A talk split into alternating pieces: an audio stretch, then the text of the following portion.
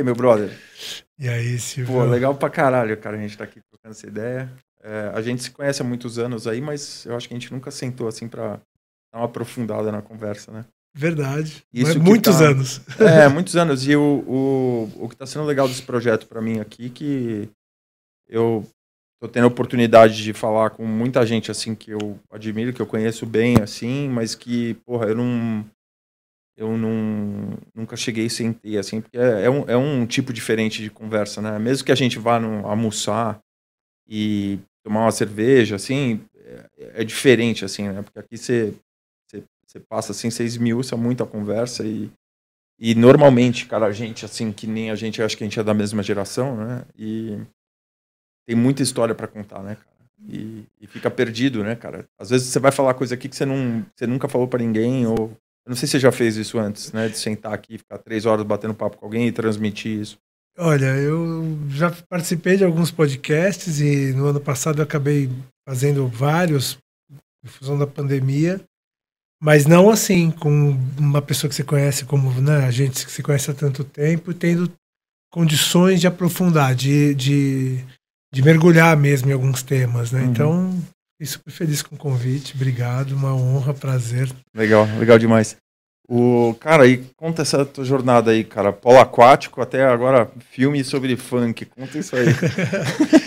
Uma vida cheia de cheia de histórias, né? Pô, você teve uma história no polo aquático, né? De. Fui atleta sério atleta da minha sério, né? infância, é, começando com natação, levando muito a sério, daí, daí gostava muito de bola, tinha talento com, com esportes com bola, e juntei as duas coisas, e aí eu, no polo, na minha adolescência, foi a minha vida, me dediquei assim como... em qual clube que você jogava? Comecei pela harmonia, Harmonia. é, daí teve um ano que a gente acabou o polo aquático da harmonia, e o time inteiro da harmonia foi pro Pinheiros, Tá. Aí eu acabei não me adaptando muito ao esquema do Pinheiros. É, Pô, eu- porque saiu do Harmonia, né? Que era um clube bem.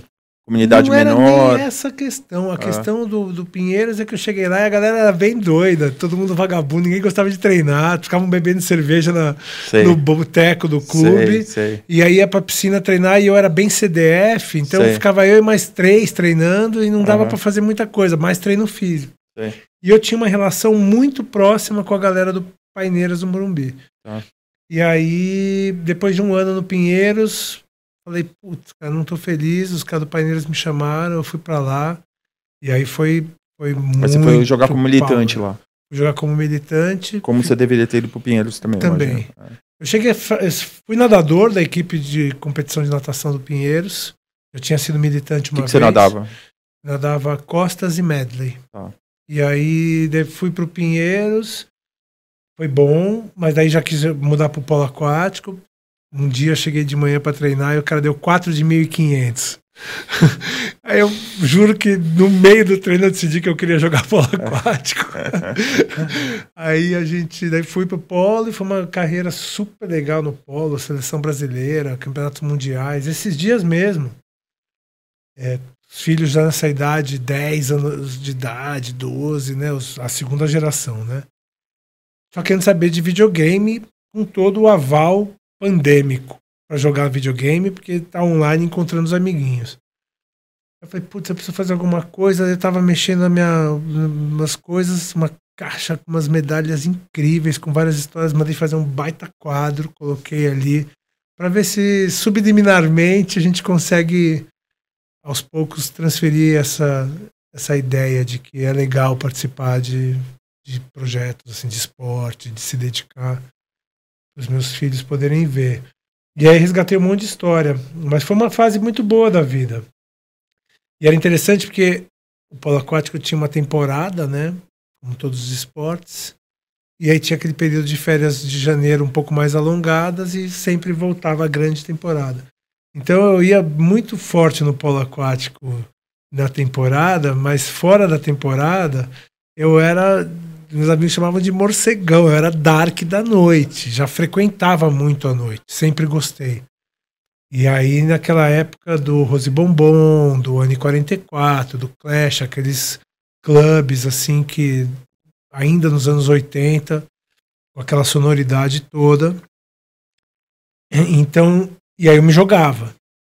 E aí quando eu voltava a temporada, parava. Tá, entendi. Mas eu sempre ficava entre o atleta e o underground. Sei, Meus heróis eram sei. todos uns puta malucos.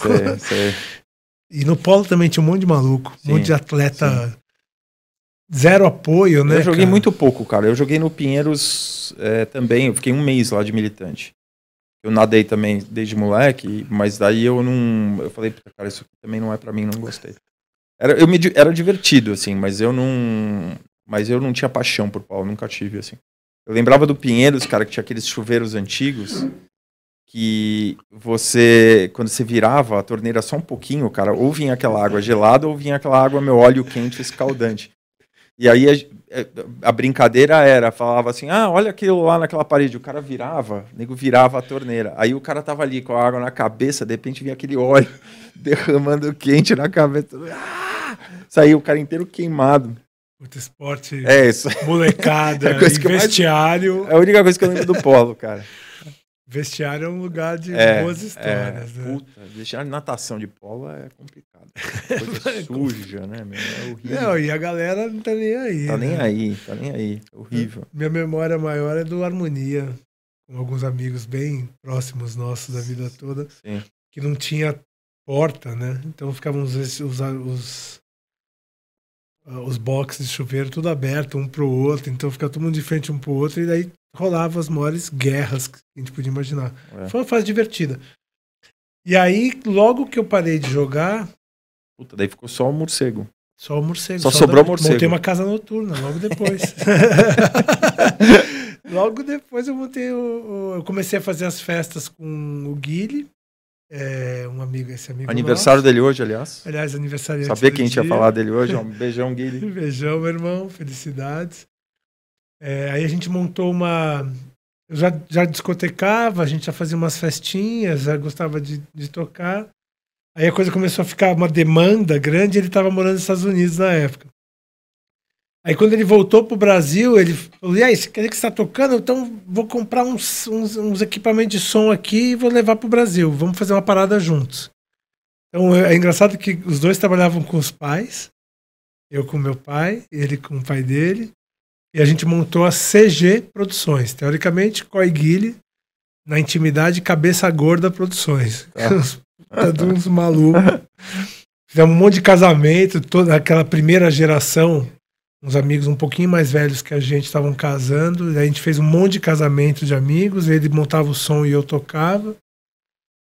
E vinha daquela história de festa de casamento de amigo que gosta de festa, então já, já comecei fazendo sets de sete, oito horas, né?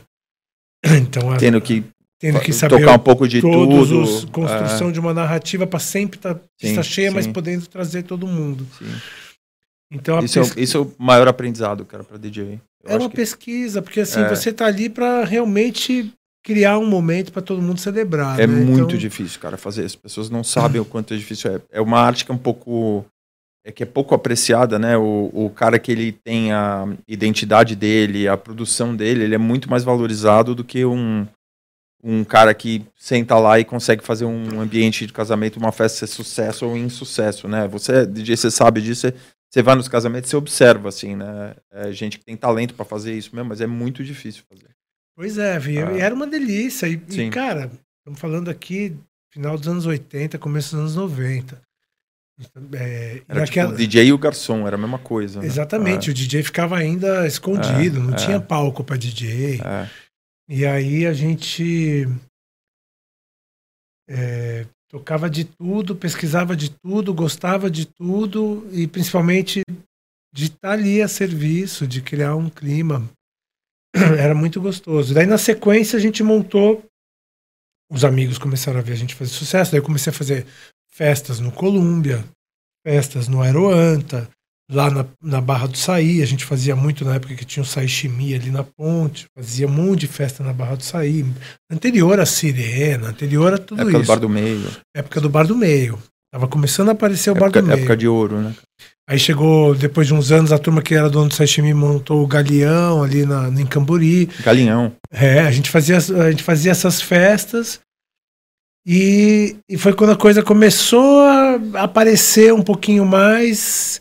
E aí, dois grupos. De um lado tinha o IP, que hoje é dono do Adega Santiago, que tinha o Flamingo, com o Pingo, é, que era o sócio dele. E do outro lado tinha o Zé Renato Vessone, o Serginho Zerbini, que eram donos do Aroanta. E a gente começou a fazer festas nesses lugares. E aí um dia os dois falaram para mim assim: vamos montar uma casa juntos. E aí eu comecei a criar como seria a casa, pensando tal. Por acaso, uns amigos que tinham uma confecção ali na Vila Olímpia me chamaram para fazer uma festa no galpão deles. Eu entrei e falei para os caras: Isso aqui é legal demais. Se fizer uma festa, vamos, vamos acabar com o galpão sem explorar o potencial dele. Vamos montar uma casa noturna aqui. E aí os caras não queriam montar casa noturna de nenhum. Eu falei, então faz o seguinte. Vou voltar para minha vida. Vocês tocam as coisas de vocês. Se um dia vocês saírem daqui, quem sabe eu monto uma casa noturna. Só que eles estavam saindo já, e eles foram sair dali três, quatro meses depois e falaram, ó, oh, a gente tá saindo mesmo. E se você quiser, a gente já te apresenta o, o, o dono do imóvel e, e, você negocia com eles. Daí eu chamei o Zé Renato e o IP, que todo mundo era amigo, né? Entre si. E o Guile, mais uma turma, montamos o Cachemir da Vila Olímpia. E foi a minha primeira casa noturna. Na sequência, teve uma. Montamos Maria Joana com o IP com Pingo ali na Leopoldo Couto Magalhães. E, e, com Fernandão, que logo depois montou o Manga Rosa. E na sequência montamos o Nacombi, que era bem em frente ao Love I, um pouco antes do Love I abrir, um pouco antes do Via Funchal abrir, naquela época que só tinha o Floresta, um pouco antes do Base abrir também. E nessa época foi quando eu me, me comecei a pesquisar e me dedicar mais à música eletrônica, fazer umas noites lá no, no Caxemir, às terças, era misturado, né? Tinha noite ali que era um pouco de tudo, daí era difícil também nessa Não. época ser tudo 100% eletrônico, né? Acho de... que só no Foi, na verdade, a gente fez a última movimento disso, porque nós, na sequência veio Floresta só eletrônico, o Base só eletrônico e daí para frente mudou a noite. É, aí mudou. Segmentou, mas segmentou, mas até então era essa coisa de é, tudo era um grande casamento, né? Você é, fazia pista é. de dança, você tocava de tudo para todo mundo. Mas eu comecei a pirar na música eletrônica, comecei a me dedicar a ela, comecei a fazer umas noites às terças-feiras. Tive a honra de trazer o Buga e o Gui para tocar pela primeira vez num clube, eles só faziam festa em casa. E queridos amigos, aí comecei, fiz festa com o Mal Mal, com o Mark, com uma turminha da pesada, que a gente começou a fazer essas coisas eletrônicas e de novo, não tinha divisão de gênero na música eletrônica. Então você Sim. podia fazer uma noite com o Mark de drum and bass, uma noite com Mal Mal de techno, uma noite com alguém de house, por aí ia. Só que era sempre às terças-feiras e tinha essa pegada. E daí logo depois veio essa turma toda. E aí abriu é, um pouco mais essa questão da segmentação e de vocês fazer umas escolhas, né? O Kashmir não tinha muito para onde ir. Ele ficou datado como clube depois dessas. E daí na sequência abriu Love e mudou tudo de novo. Porque daí o Love trouxe aquela coisa e outra. Eu era dono do Nacombi e era responsável por tocar o Nacombi. Nossa. Eu e o Paulo Barossi. Meu Deus. E aí toda noite eu ia pro Love. Toda noite eu ia pro Love. E recebia os DJs que iam tocar no Love para jantar comigo no Nacombi. Virou uma farra sensacional. Daí eu me separei da Rê, a mãe do meu primeiro filho, do Felipe. Vendi tudo que eu tinha, comprei um sound system, chamei o Rica Amaral e o Badui, um outro grande amigo, e começamos a fazer umas raves de camping de vários dias no meio do mato. Ruptura, hein, meu? Foi uma ruptura. Vida corporativa ali com sócios, clubes, restaurantes, é. sócios. Aí fui pro meio do mato fazer rave fazer de rave, de 10 dias em Alto Paraíso, Trancoso, Caraíva, é, Visconde de Mauá, Serra da Bocaina, só paraísos e totalmente subversivo, completamente uma vida bem alternativa. E eu que vinha de empresa, depois eu andava de terno e gravata, sócio da harmonia, jogava sinuca na harmonia, e tênis, e os amigos, sócios, restaurantes da moda, e assim, era uma coisa. Só que eu sempre tive um, um pezinho no underground, então eu sempre tinha uma vida paralela. Tinha minha turma, meus grandes amigos, mas eu sempre me jogava nos inferninhos como interesse cultural mesmo, era uma coisa minha. Eu saía da festa na casa dos amigos três da manhã, todo mundo indo para casa dormir e eu indo para os afters. Ia no Hells. Ia no Hells, ia no Senhora Kravitz, ia no Latino. Eu também, eu ia no Latino e no Hells e os caras falavam para mim. Nation. Nation fui também. Aí falava assim, não, mas, é, porra, mas por que, que você vai nesse lugar? Porra, eu tô mal mal tocando, eu quero lá ver ele tocar era tudo muito novo, né, cara, assim, para mim. Eu ia, ficava maravilhado, ficava olhando ele tocar assim, a noite inteira. Assim.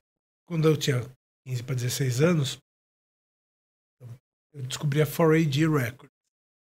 E naquela época tava aquele pós-punk com dark, com aquela coisa. E eu adorava Bauhaus, The Cure, Sisters of Mercy, Cocktail Twins e toda aquela Solar the Fall e aqueles sons muito alternativos e eu era meio isolado, porque minha turma era bem pop.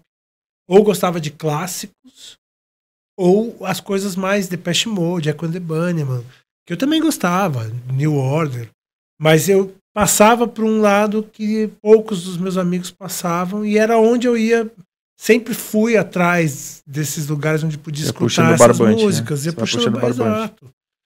Então, eu sempre tive esse olhar e esse interesse de, de, de ter o maior repertório possível, de conhecer música com, de bossa nova a experimental.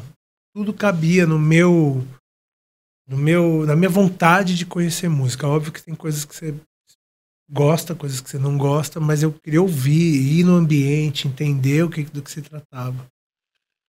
E aí, quando a gente começou é, porque a falar... principalmente nessa época, desculpe interromper, mas principalmente nessa época, a música era muito comportamento também. Então, às vezes não adiantava só você ouvir um disco assim, gostar da sonoridade, mas você vai num lugar onde as pessoas estão consumindo esse tipo de música, é, o, o, comportamento às vezes é tão importante quanto a própria música, né? Define. É. Define. É, é, é, aquela coisa do pertencimento, né? De você entender toda a estética. Uhum. Porque não é só sonoridade, né? Uhum. Cada selo tem uma linguagem, tem uma estética, tem um design, e, e envolve esse processo de artistas reunidos que tem uma linguagem. Então eu, eu sempre tive essa, esse trânsito entre, entre lugares, entre tribos, né, do atleta que ia para as festas underground, do playboy, do Clube Harmonia que, que transitava bem com uma galera mais alternativa. Então eu sempre gostei de circular e para mim isso sempre me alimentou muito com novas referências que acabava, né, no fundo, vai enchendo o, a, o teu timeline de, de repertórios, né, de novidade, de coisas. E isso estimula muito a criatividade. Então, para mim, isso era sempre um gatilho mesmo meu senso crítico, para ir num lugar e falar, não me identifiquei, não é o meu, meu território, mas aquilo me trazia uma noção de uma certa estética que no, no repertório geral fazia algum sentido conhecer. Então, para mim, sempre foi essa curiosidade né, de gente, seres humanos, linguagens, estilo, o que escuta, que filme que vê, que que roupa que usa, como é que se comporta. Sempre tive muito essa curiosidade. Então, para mim, esse trânsito era natural. E por isso que um dia eu fui numa rave, é, depois já estava para me separar, fui numa festa incrível. Quando eu vi o Mark tocando no trem, na festa que a Erika Palomino fez, projeto, não sei o que lá, cidade. E aí a gente, eu fui saído na Kombi três da manhã, duas e pouco da manhã, fui para a Estação da Luz, entrei no metrô, tava um Mark tocando dentro do metrô, ficamos indo e vindo, né? Nem fui, parei, já desci no lugar, fiquei indo e vindo no metrô por um tempo para ouvir o set do Mark. E depois desci no lugar, tava o Mal Mal tocando a Casa das Caldeiras, Open Air, 5 da manhã. E aí naquele dia, eu já tava com essas noites eletrônicas no, no Caxemir e tal. Aquele dia eu falei, uau, eu amo isso, cara, demais e tal. Daí logo na sequência eu fui numa, numa experience, porque o Rick Amaral jogava polo aquático, era amigo do polo. E ele começou a fazer uma festinha comigo no Caxemir e falou, vem na rave, vem comigo, vem comigo na minha festa. Aí fui na festa dele, tomei aquelas coisas tudo, fiquei bem feliz, dançando por horas. Amei a experiência. Falei, opa, porque no fundo eu me considero mesmo um designer de experiências, né? E aí quando eu vi aquela experiência da, da rave, já começando a ficar grande, já não era mais tão pequenininha, aí eu falei, putz, gostei. Daí eu chamei o Rica para bater um papo e falei, cara, o que, que a gente pode criar juntos? E aí fui numa. Tava começando aquelas privates, né? Então, do mundo, do pessoal de rave, umas privates, uns afters. Eu falei, puta, que Precisava legal. da senha pra ir no lugar. Daí eu comecei a fazer É. rave com ele, que era bem esse esquema, porque a gente Sim. não tinha flyer. As pessoas se, se encontravam num, num posto no começo de uma estrada, ah, festa em Visconde Mauá, vai até a pizzaria do Devarte. E lá na pizzaria do Devarte você fala a senha para você poder pegar o endereço da festa e o mapinha para você chegar na festa. E aí ia pintando as coisas de flor no caminho para sinalizar quem estava chegando. E aí fazia as festas de dias, né? Na beira de cachoeira, no meio da natureza. Foi uma fase super importante, linda, de muita mudança. Já tinha me separado da Renata, mãe do meu primeiro filho, estava solteiro, largado na vala. e vendi tudo. Vendi o na Kombi, vendi o Cachemir, a gente vendeu o Cachemir, passou o Cachemir para frente, já, já tinha desfeito do Maria Joana, comprei um sound system, um gerador, peguei uma tenda que eu tinha da, daquela tenda que o Cachemir teve, né, Cachemir Mil Uma Noite, peguei uma tenda marroquina irada, Aquela tenda lá do. De, ficava atrás? aquelas tendinhas Sim. pequenininhas que tinham tapeçaria por sei, dentro. sei, sei. Peguei- Os, os almofadas. É, lembro pe- bem. peguei uma daquela tendinha que virou a cabine do DJ. E aí a gente começou a fazer essas raves, que foi uma fase sensacional. Alto Paraíso. A gente, nossa, a gente fez umas festas muito incríveis. Mergulhei de cabeça nisso. Até que eu. Até que a Tati apareceu e a gente resolveu ficar junto, casou. Foi logo depois, foi tipo um ano e meio depois que eu tava rodando o Brasil fazendo rave. Uhum. E aí a gente, eu falei, putz, cara, não vai dar pra ficar nômade desse jeito malucão, assim, solto. Já tava estranho com, com filho, né? Já tinha um filho, mas É, assim, não afetou a minha irresponsabilidade ter um filho. Eu continuei tão irresponsável como eu era Sim, naquela sim. época. E, e aí eu comecei, enfim, comecei a falar, preciso fazer alguma coisa mais sólida, né? Porque eu tô casei. numa base. Casei e eu quero ficar casado. Conheci a mulher com quem eu quero. Estamos até hoje, né? 22 anos. Então era aquele. Era aquele. Já tinha, já sabia disso, né? E aí comecei a falar, beleza, o que, que eu posso fazer? Só que numa dessas, um outro amigo nosso, comum, Chico Lounds, querido irmão, foi numa dessas raves. E chegou pra mim e falou, bro, como é que você faz essas maluquices aqui no meio do mato incríveis? Fechava os hotéis, a pessoa ficava em hotel, quem quisesse acampar tinha camping, fazia uns sets assim, uns cenários, tudo muito simples, mas muito legal. A experiência era muito rica. E aí a gente, ele chegou e falou, pô, vem trabalhar pra mim nos projetos aí com marcas, vamos trabalhar com as marcas tal. Já era 2000 para 2001. E aí a gente foi lá na época da Wide, fui trabalhar com o Chico, daí logo depois veio o nosso amigo Guilherme, já apareceu de novo. O Ota, depois foi para Red Bull, mas a gente começou um projeto junto já dentro desse universo de eventos. E aí eu ficava como uma direção criativa, curadoria e tal. E, e aí foi quando começou uma nova mudança que foi impulsionada mesmo por ter casado com a Tati. Falei, chega, Tá muito louco esse negócio de fazer rave. Eu sou um cara que eu tenho outras coisas que eu já vislumbrei, já fiz na minha vida. A tenda do Caximir, na época, a gente fez 50 festas em 14 cidades durante dois anos, ou seja, foi uma, um rolê. E era uma tenda grande que a gente trouxe. Então, assim, já tinha um pouco dessa vivência e, e, e foi legal trabalhar com as marcas. Foi bacana. Não fizemos muitas coisas importantes, mas trabalhamos com Tim, com Natura. Fizemos uma rave na fábrica da Natura lá em Cajamar. Só música eletrônica. Eu lembro que eu entrava no elevador, assim, pra, na época da montagem eu da lembro festa. dessa festa.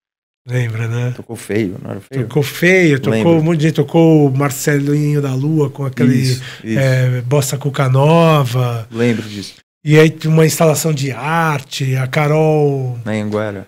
né, Anguera. Lembro, lembro bem. Daí assim, só mulheres artistas, instalações de arte, um monte de coisa legal. E aí eu lembro que eu entrava no elevador, de vez em quando eu encontrava o Ricardo Guimarães, e a gente fez pela empresa dele, pela agência dele, na época. Em parceria com a Wide. E tava o Ricardo Guimarães e os donos lá da Natura, o Seabra. E os caras entravam e eu, aquele visual pós-rave, totalmente flúor, com alargador. Eles olhavam pra mim e falavam assim: e aí, como é que tá a nossa rave aqui? e era um negócio chiquérrimo, maravilhoso, sofisticado, mas foi irado. Porque Sim. aquele. Parecia uns amigos meus falavam assim: nossa, em que horas que vai, vai ter a performance dos Teletubbies, né? Porque na época aquele, aquela fábrica da natura é linda. E foi muito interessante começar a trabalhar com marcas naquela época. Deu uma, uma nova mudança assim de perspectiva. E daí, daí você ficou lá na Wide, e daí na. Na sa- fiquei, fiquei Você pouco, ficou, ficou pouco tempo. um pouco, fiquei um ano e pouco. Um ano e pouco. Já estava totalmente inserido num contexto marca, branding, negócios. Mas Daí você viu um nicho, você falou, pô, isso aqui é uma coisa que eu me encaixo bem. Me encaixo, tem Uma um tá segmento no cultural, moderno, inovador. É, é. já estava colaborando com o Skull Beats, mas a minha primeira, minha primeira colaboração com o Skull Beats não foi no primeiro ano. Eu participei da concorrência para fazer a cenografia do Skull Beats no primeiro ano. Perdi a concorrência para o Paulo Magnus. Nunca vou esquecer quando o Luiz Eurico me contou. Luiz Eurico e aquele outro, Célio, da Joker. Sério.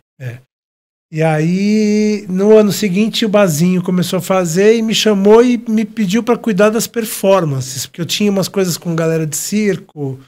E aí tinha um, um dragão chinês fluorescente que a gente tinha criado para uma rave e outros seres assim com galera de de boneco, teatro de bonecos. Daí eu cuidei de fiz a curadoria de toda a parte performática extra é, música. Uhum. E aí, ano a ano, eu fui fazendo coisas com ele. Então foi legal, porque eu já tinha definido meu território. Mas quando eu estava na Wide, eu conheci, a gente tinha a revista Simples, com o Ale Falgione. E o Ale me apresentou uma pessoa que foi muito importante para minha história na música, o Marcos Boffa. O Ale me apresentou o Marcos Boffa e os sócios dele na época, o Aloysio Malab e o Jeff. E aí, conversando com o Boff, a gente fez uma ação pela Wide com a TIM lá em BH e em outras cidades. Se aproximou um pouquinho mais do núcleo deles. E foi quando o Boff me apresentou o Sonar. Em 2001. E aí, quando chegou no final de 2001, começo de 2002, a Wide, eu- os sócios ali começaram a fazer algumas escolhas e não estava muito para mim eu resolvi sair. E aí, quando eu saí, eu falei pro Bofa, eu eu saí com dois projetos da Wide embaixo do meu braço. Um que era meu, autoral, que era um pós-rave. Eu queria tentar trazer aquela experiência sensorial e totalmente disruptiva para uma experiência condensada de quatro horas dentro da cidade. E eu escrevi um negócio na época que chamava Manifesta. A Manifesta era uma ópera eletrônica. E peguei a representação, fiz o Bofa trabalhar lá com os, com os, com os espanhóis e a gente pegou a representação do Sonar. Falei, dá para mim aqui, deixa que eu vou sair para fazer esses negócios acontecerem. Durante o projeto o Hawaii já tinha feito uma parceria com a CI Brasil, que veio, se tornou a T4F, que eles ganharam, foi, eu tinha criado um projeto que eles adoraram, e aí, quando eu saí da Wide, eles me chamaram para uma conversa e acabaram me contratando. Então, o Fernando Altério me chamou, depois que a turma né, da área comercial e da área de marketing deles tinha tido essa experiência comigo. E o Muniz, que era o Booker, né, que era o diretor artístico da CI Brasil, foi quem me levou para lá. O, o Fernando me contratou. Eu cheguei lá com a ópera eletrônica embaixo do braço e com o sonar. A ópera parecia um palavrão. Cada vez que eu apresentava, as pessoas falavam: que esse maluco tá querendo? Não conseguia vender. Estamos falando de 2002. Mas o sonar, como só tinha uma coisa grande, que era os call beats, mas a música eletrônica já estava, já tinha se consolidado como uma tendência mesmo, é, o sonar passou a ser um viés muito cultural dentro desse novo território de música eletrônica. E ele promovia a, a música eletrônica mais, eles chamam de música avançada, mas não dá nem para chamar de underground. Porque tem de tudo. Mas assim, um, um, tinha um conceito mesmo de sim, booking sim. muito forte na época. E, e tinha essa, essa conexão com, as, com tudo que era ligado à, à tecnologia. Então, a arte digital, to, todas as coisas de, de cultura conectadas com tecnologia eram exploradas pelo Sonar. E aquilo me interessou. Falei, bom, aqui tem um caminho que diferencia do Skull Beats, que é uma rave urbana gigante, mas é música, Aqui a gente já diferencia porque a gente começa a ter área de exposição de arte, mostra de cinema, coisas que não cabem num Beats, ou seja, tem um, uma complementaridade no mercado que era estratégica, né? E essa coisa que a gente só ficava trazendo coisa de fora, de fora, de fora. E aí, aí a Vivo comprou e, e cancelou, mas na sequência a Nokia comprou. Isso já era 2003 para 2004. Meu primeiro evento no, no Credit Car Hall com o Finaltério foi uma festa da Gigolo Records. É, Savas Pascalides. É, de Hell? De Hell? De Hell não veio. Veio aquele cara que era parceiro da, da Miss Kitchen, que lançava umas coisas com a Miss Kitchen. Uma baita festa super alternativa num território que não tinha nada a ver com música eletrônica, que os amigos já chegaram lá Falou, opa, tem novidade vindo, e na sequência a gente anunciou o Sonar, e foi um divisor de água. Então, assim, sempre teve algumas coisas muito marcantes, né? Teve o, o descobrimento do, do, psicodélico, como uma fuga para o meio do mato e uma liberdade, uma sociedade alternativa por alguns dias, que, que era realmente alguma coisa de você não sair da festa, você dormir na própria festa, acordar na própria festa e continuar por dias. Então teve uma coisa desse universo psicodélico, já tinha tido uma, uma referência muito grande da, da música eletrônica, já tinha absorvido, porém a rave me trouxe essa coisa disruptiva. Aí quando eu resolvi sair da contracultura, porque começou a ficar muito grande, muita bagunça, começou a perder o controle, a galera que estava indo para as festas estavam sem limite. Aí eu fui, falei, não, isso aqui não tá, não tá para mim. Ou controla ou vai vou ser uma voltar, coisa perigosa. É, vou voltar. E se controlar, perde a essência. Exatamente. É, é. Eu falei, vou voltar pro meu território urbano e vou fazer coisas mais em prol da cultura mesmo, tentando inserir isso. Mas você sempre foi um cara que está sempre buscando a vanguarda, né? Eu acho que uma coisa assim que tá na boca de todo mundo aí, uma coisa que todo mundo já sabe, assim, eu acho que é uma coisa que deixa entediado, né? Talvez. É, tem uma coisa assim, eu não gosto muito de clichê. Sim. Então, depois que uma cena acontece e começa a ser replicada demais e vira formulinha, é a hora que eu começo a per perder o interesse. E aí nisso o ouvido vai a fundo naquele negócio até a hora que hum, perdeu o autoral, perdeu a originalidade, começou a virar pasteurizado, é a hora que eu começo a perder o interesse e sempre olhando para tudo, né? Do uhum. punk rock ao eletrônico ao samba, qualquer se é música eu estou interessado. Então assim, eu, eu sempre me estimulou a vanguarda mais por essa liberdade criativa, estética e de inovação do que por ser uma pessoa vanguarda. Não me considero um cara de vanguarda, uma pessoa vanguardista. É que os meus interesses vão. O que, que tem de novo? Como diz um grande brother meu, ele fala assim: Eu amo os clássicos, eu só não tenho tempo de ouvir, porque tem tanta coisa nova em tantas áreas, o tempo todo saindo, que se eu parar para ouvir o clássico, eu perco o bonde do que está acontecendo de sim, inovação. Sim, sim. Ou você acaba ficando aquele cara saudosista também, falar, ah, puta, música nova é uma bosta. Mas se, for esse discurso, eu tipo, ouvia meu pai falando, e meu pai provavelmente ouvia o pai dele falando. Ah, essas músicas novas são uma bosta, mas calma, você não ouviu nada, né? Você não. Você não tipo. Escuto isso toda hora. É. De muita gente. É, claro. A, gente. da nossa geração. Nossa geração, muito, assim, né? Ah, esse barulho aí, tum, tum, tum, né? Tipo, meu. É você precisa prestar atenção. O que, que você ouve aí? Daí você entra no carro do cara, meu. Puta, não, não acredito, cara. Você está ouvindo essas coisas aqui ainda, entendeu? Mas não espero que você seja, né? Você não trabalha com isso, eu entendo, mas, cara, mas tem outras coisas acontecendo aí, dá uma. E mesmo para você que gosta daquele, daquela estética, tem muitas coisas do momento atual que vão beber na fonte daquela estética Sim. e que trazem uma atualização. Como é que chama aquela banda que parece com o Led Zeppelin, nova? Greta Van Fleet. É, Greta Van Fleet. Puta, vi o show deles do Lola, cara. Meu, puta que pariu. Irado, né? Irado. Mas, então, mas sem Led Zeppelin eles não existiriam, né? Exatamente. Assim, é. E assim, mó, mó show legal, Sim, banda competente. Puta show, puta show. Né? É. E aí sempre tem isso, né? Sempre tá sendo. Vai lá na fonte, é, é aquilo lá. Tem repertório. E ainda assim consegue ter alguma coisa original porque vai lá e traz algum elemento novo para uma coisa clássica e, e recria aquele clássico. Isso me interessa muito. É.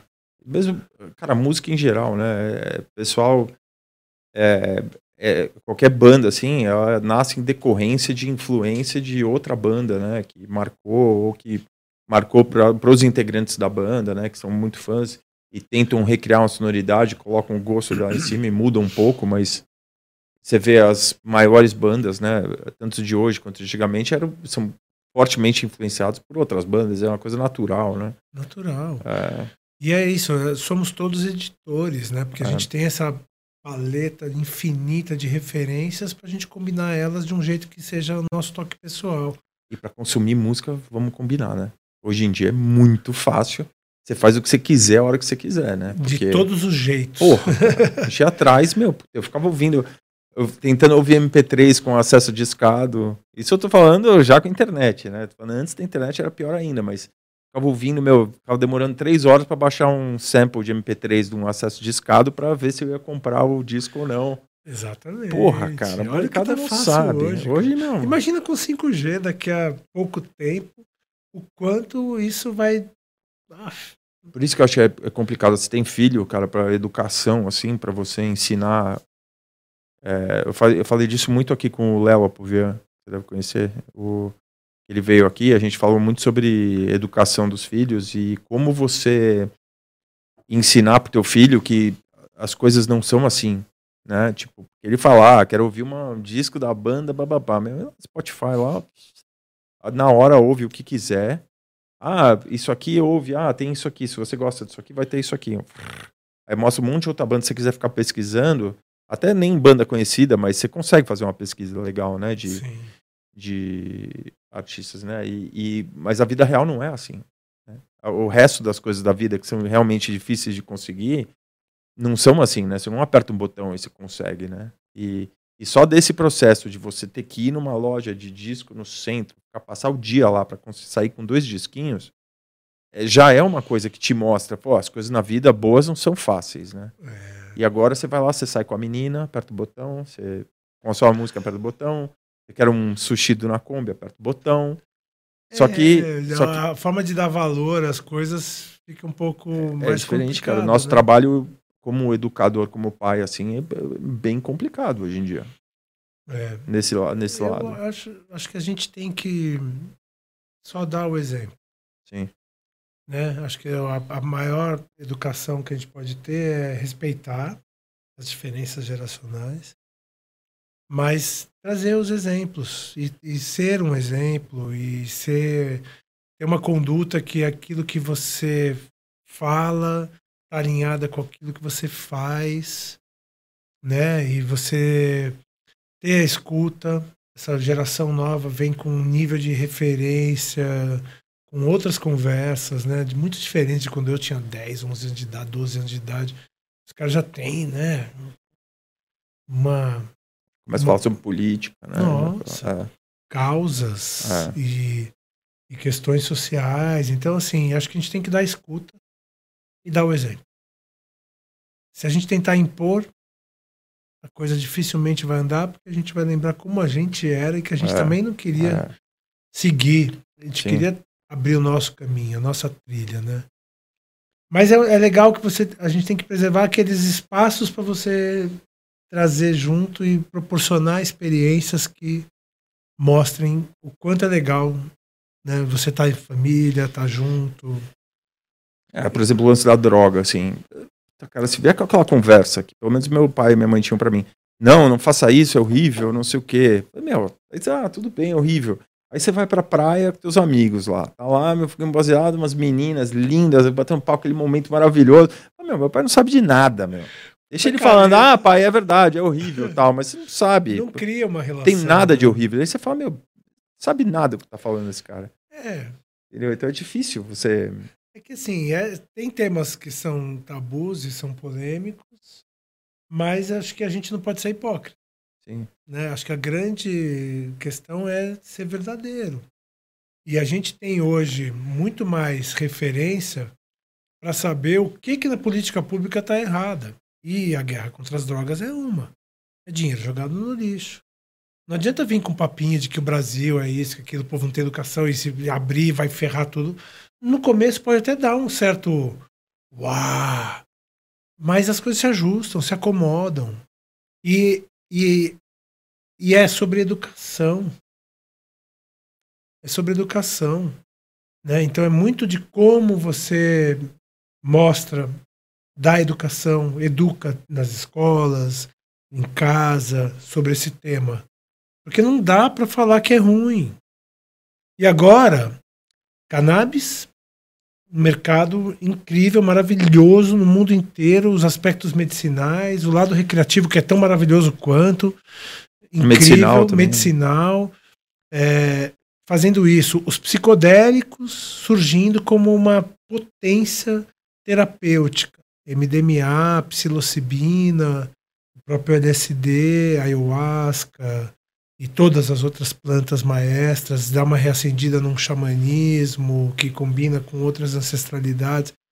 Então, assim, eu acho que, assim como não tem que ter o fantasma do comunismo que tinha na nossa geração, que era o tema que os nossos pais traziam pra gente, esquece o comunismo. Não é, ninguém aqui está sendo ameaçado por ideais comunistas. Vamos aproveitar as coisas que são boas de cada lado e conciliar num, num projeto. Então, assim, como a gente passa esses valores, como a gente age, é o maior referencial que nossos filhos vão ter. E na minha casa nunca vai ter nenhuma restrição contra drogas. Vai ter reunião, vai ter restrição contra o abuso das drogas. Né? E essa é uma linha tênue e super delicada. Se você não tiver atento, a coisa pode pode dar uma confundida. É porque acho que droga, o problema, o maior problema da droga, assim, pela mi- minha experiência pessoal, é que te tira ambição. Assim, eu acho. Comigo foi assim, experiência pessoal minha, não, né, tipo. Assim, ah, tem aquela lâmpada lá que tá queimada, assim. Daí você vai lá, tal, com baseado, assim, ah, puta, amanhã eu arrumo. Sabe assim, assim, tipo, puta, pra mim não. É, teve um momento, assim, sabe, que eu dei um. Assim, que eu falei, ah, pra mim não. Mas tudo bem quem usa, não. Sabe, não. É, para mim já é um pouco contrário. É. Eu fui um muito curioso, principalmente dos psicodélicos. Uhum. E cannabis é medicina. Cannabis é remedinho. Sempre foi. Mas os psicodélicos para mim era justamente de cadê tem alguma coisa que eu não estou enxergando e que eu estou sentindo e que eu preciso ver. Take the blue pill ou take the red pill. Uhum. E a minha relação com, os, com, os, com as drogas psicodélicas sempre foi de muita expansão, de muitas sensações. E isso só me trouxe alegria. As sintéticas zoadas já me complicaram um pouquinho. Teve uma fase da minha vida que foi dark, difícil de lidar, muito exposto, muita noite, e ali foi uma complicação.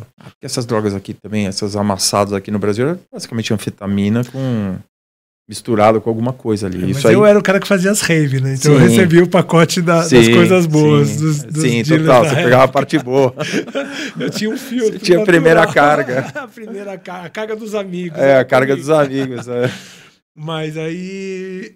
Então, assim, eu sempre fui um explorador da mente, da criatividade. E psicodélicos você fala é, ácido, cogumelo.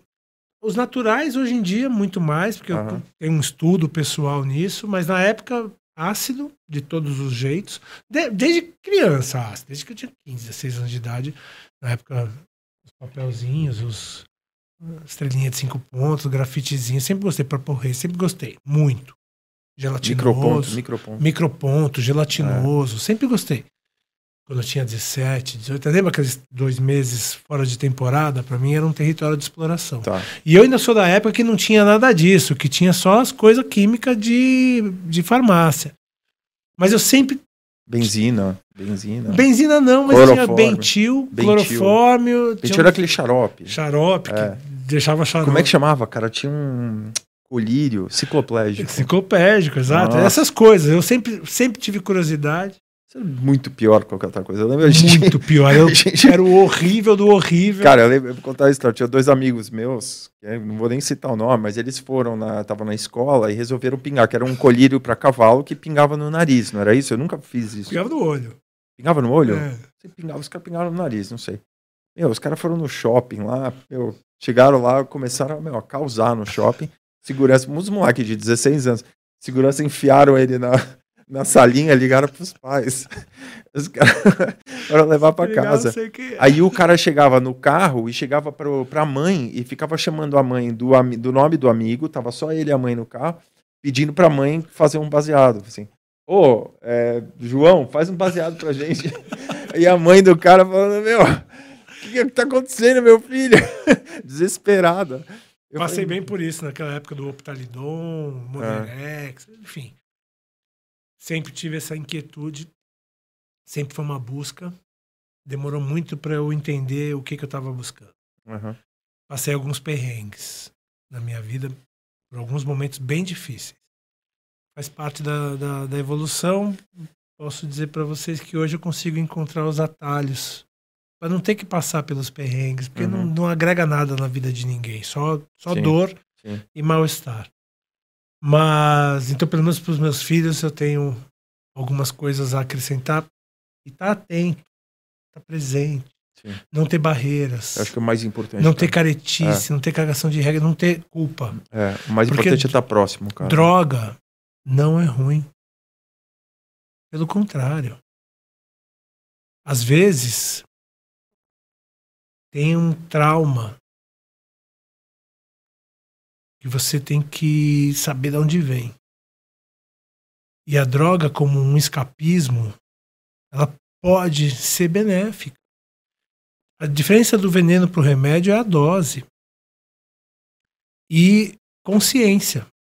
Então, se a gente consegue criar uma sociedade consciente, ela vai saber qual é a hora certa, para que, que serve, como usa, para que, que usa e o que, que você pode esperar daquela experiência com uma droga. Mas você acha que a- uma sociedade para ter maturidade para conseguir esse nível de é, amadurecimento, a gente não está muito, muito atrás ainda. Tipo... Eu acho que a gente está, né? A gente, mas o problema nosso não é que a gente está atrás, assim, a gente não pode subjugar. A gente não sabe escrever, imagina. A gente, assim, a imagina... gente não pode subjugar Sim. a capacidade da população de absorver o que é certo. Como é que você faz uma política adequada? Educação e controle de danos. Se você dá educação real, papo reto, e hoje tem muito estudo, muito bom para você mostrar o que, que é, para que, que serve e como faz.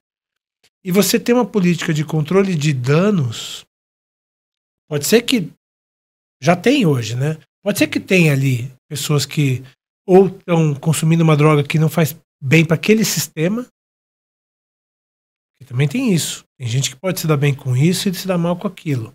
Então tem alguém que passou da barreira, cruzou a fronteira e entrou numa situação delicada, controle de danos, tratamento, sem jogar na parede culpado. Não. A sociedade traumatizada com tantas questões do indivíduo e do coletivo. Às vezes as pessoas precisam ter uma válvula de escape. Então, assim, não dá para ser hipócrita e ser mentiroso, porque isso atende aos interesses de poucos. Tem uma galera aí que tá querendo manipular as massas. Essa galera que vem com um discurso reaça vai plantar que a droga é uma coisa do demônio. Não é. Não é. Pelo contrário. Pelo contrário, tem que ter consciência, tem que ter informação, tem que ter bons fornecedores. Então, esse é o, esse é o lado da, da potencial legalização. Mas acho que a gente já falou muito sobre esse tema. Eu só digo que consciência é a chave. Então, esse lance da. Mas a droga também buscando a consciência, que é um pouco do. Do ayahuasca também, que é uma coisa que você é bem envolvido, que você gosta também, né? Isso aí também é a coisa. É, é consumido super no ambiente controlado, que a dose é controlada e o ambiente é controlado. Não é uma coisa que o cara toma e vai com os amigos pra praia, por exemplo. Né? Não dá, né? Não dá. É. Não dá. No caso da ayahuasca, especificamente, Sim, não sim. dá. Sim, entrando nesse território, eu diria para você que. É um, tema, é um tema meio. Tudo que você sabe é sempre de pessoas que passaram pela experiência e fala, tudo bem, mas como é que é, né? E que- quem a- passou pela experiência apropriada, né? Que eu imagino que seja o- o- a experiência que você convive e tenta proporcionar para as pessoas. Mas é um tema um pouco. Tipo, o pessoal evita falar um pouco do assunto, né? Porque realmente o que acontece ali tem que morrer ali. Sim. As pessoas que estão ali dentro de algum aspecto da vulnerabilidade vão expor algumas coisas. É um processo individual e coletivo que só faz sentido para quem estava ali naquele momento. Uhum. As plantas de poder dentro do território xamânico é, tem a ayahuasca, algumas combinações diferentes, mas basicamente o cacto, o, o, o como é que fala? O cipó Cipó.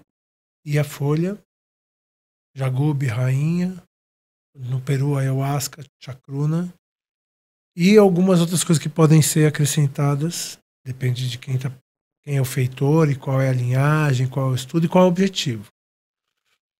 Você tem os cactos, que tem uma relação mais Cordilheira dos Andes e deserto do México, ali, aqueles territórios, que é outro, é outro território. Peiote, mescalina. É, mescalina é o princípio ativo. Você Tá. tem o peiote no, na América do Norte, é uma bolinha.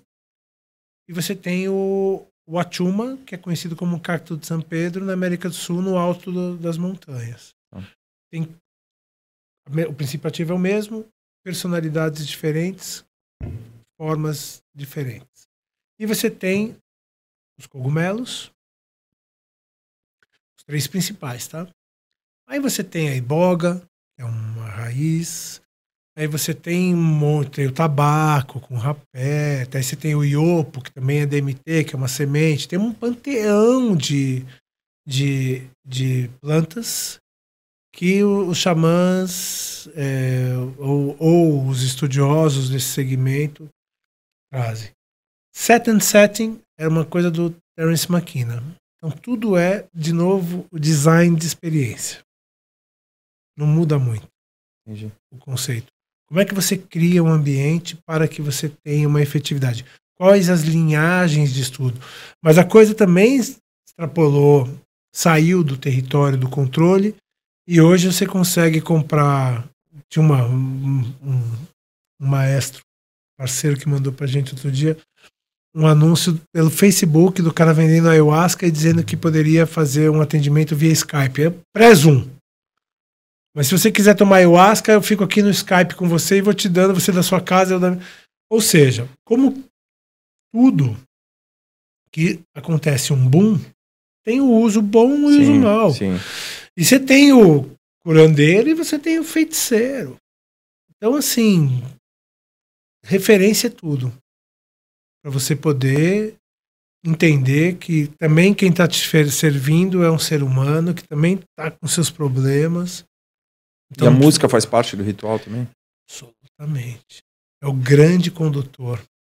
A música e o silêncio, Uhum. essa combinação música e silêncio, é onde você consegue construir o ambiente para de- determinados momentos da experiência, porque o estudo é bem claro, tem muita.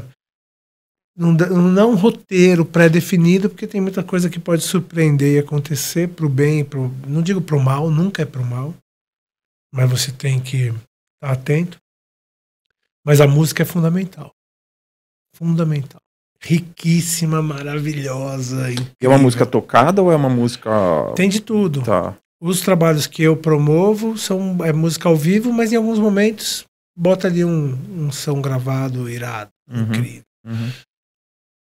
E tem lugares que fazem tudo com som gravado. Tem outros que são grandes, com banda, com PA, com PAzinho, sei. com um engenheiro na mesa. Eu mesmo já participei de um trabalho que tinha Legal. um cara numa mesa ali. Sei.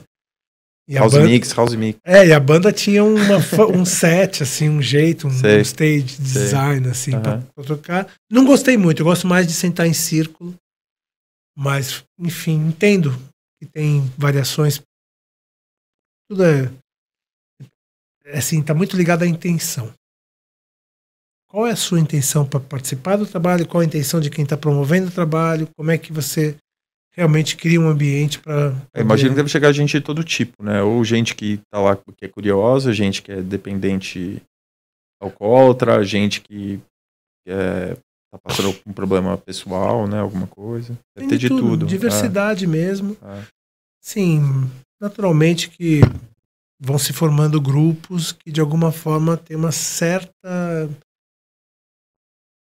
um alcance, assim, um range Uhum, de pessoas que estão juntas naquele estudo. uhum. Mas tem, tem para todos os bolsos, gostos, linguagens.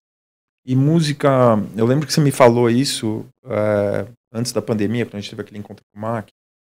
Você me falou que estava tava acontecendo uma corrente de música eletrônica é, derivada desse, desse, desse estilo, desses rituais, assim, que estava começando a criar uma cena muito rica, né, em relação Está muito lindo isso. É. Na verdade, eu acho que tem um, um boom do bem dos psicodélicos Uhum, no mundo inteiro. uhum.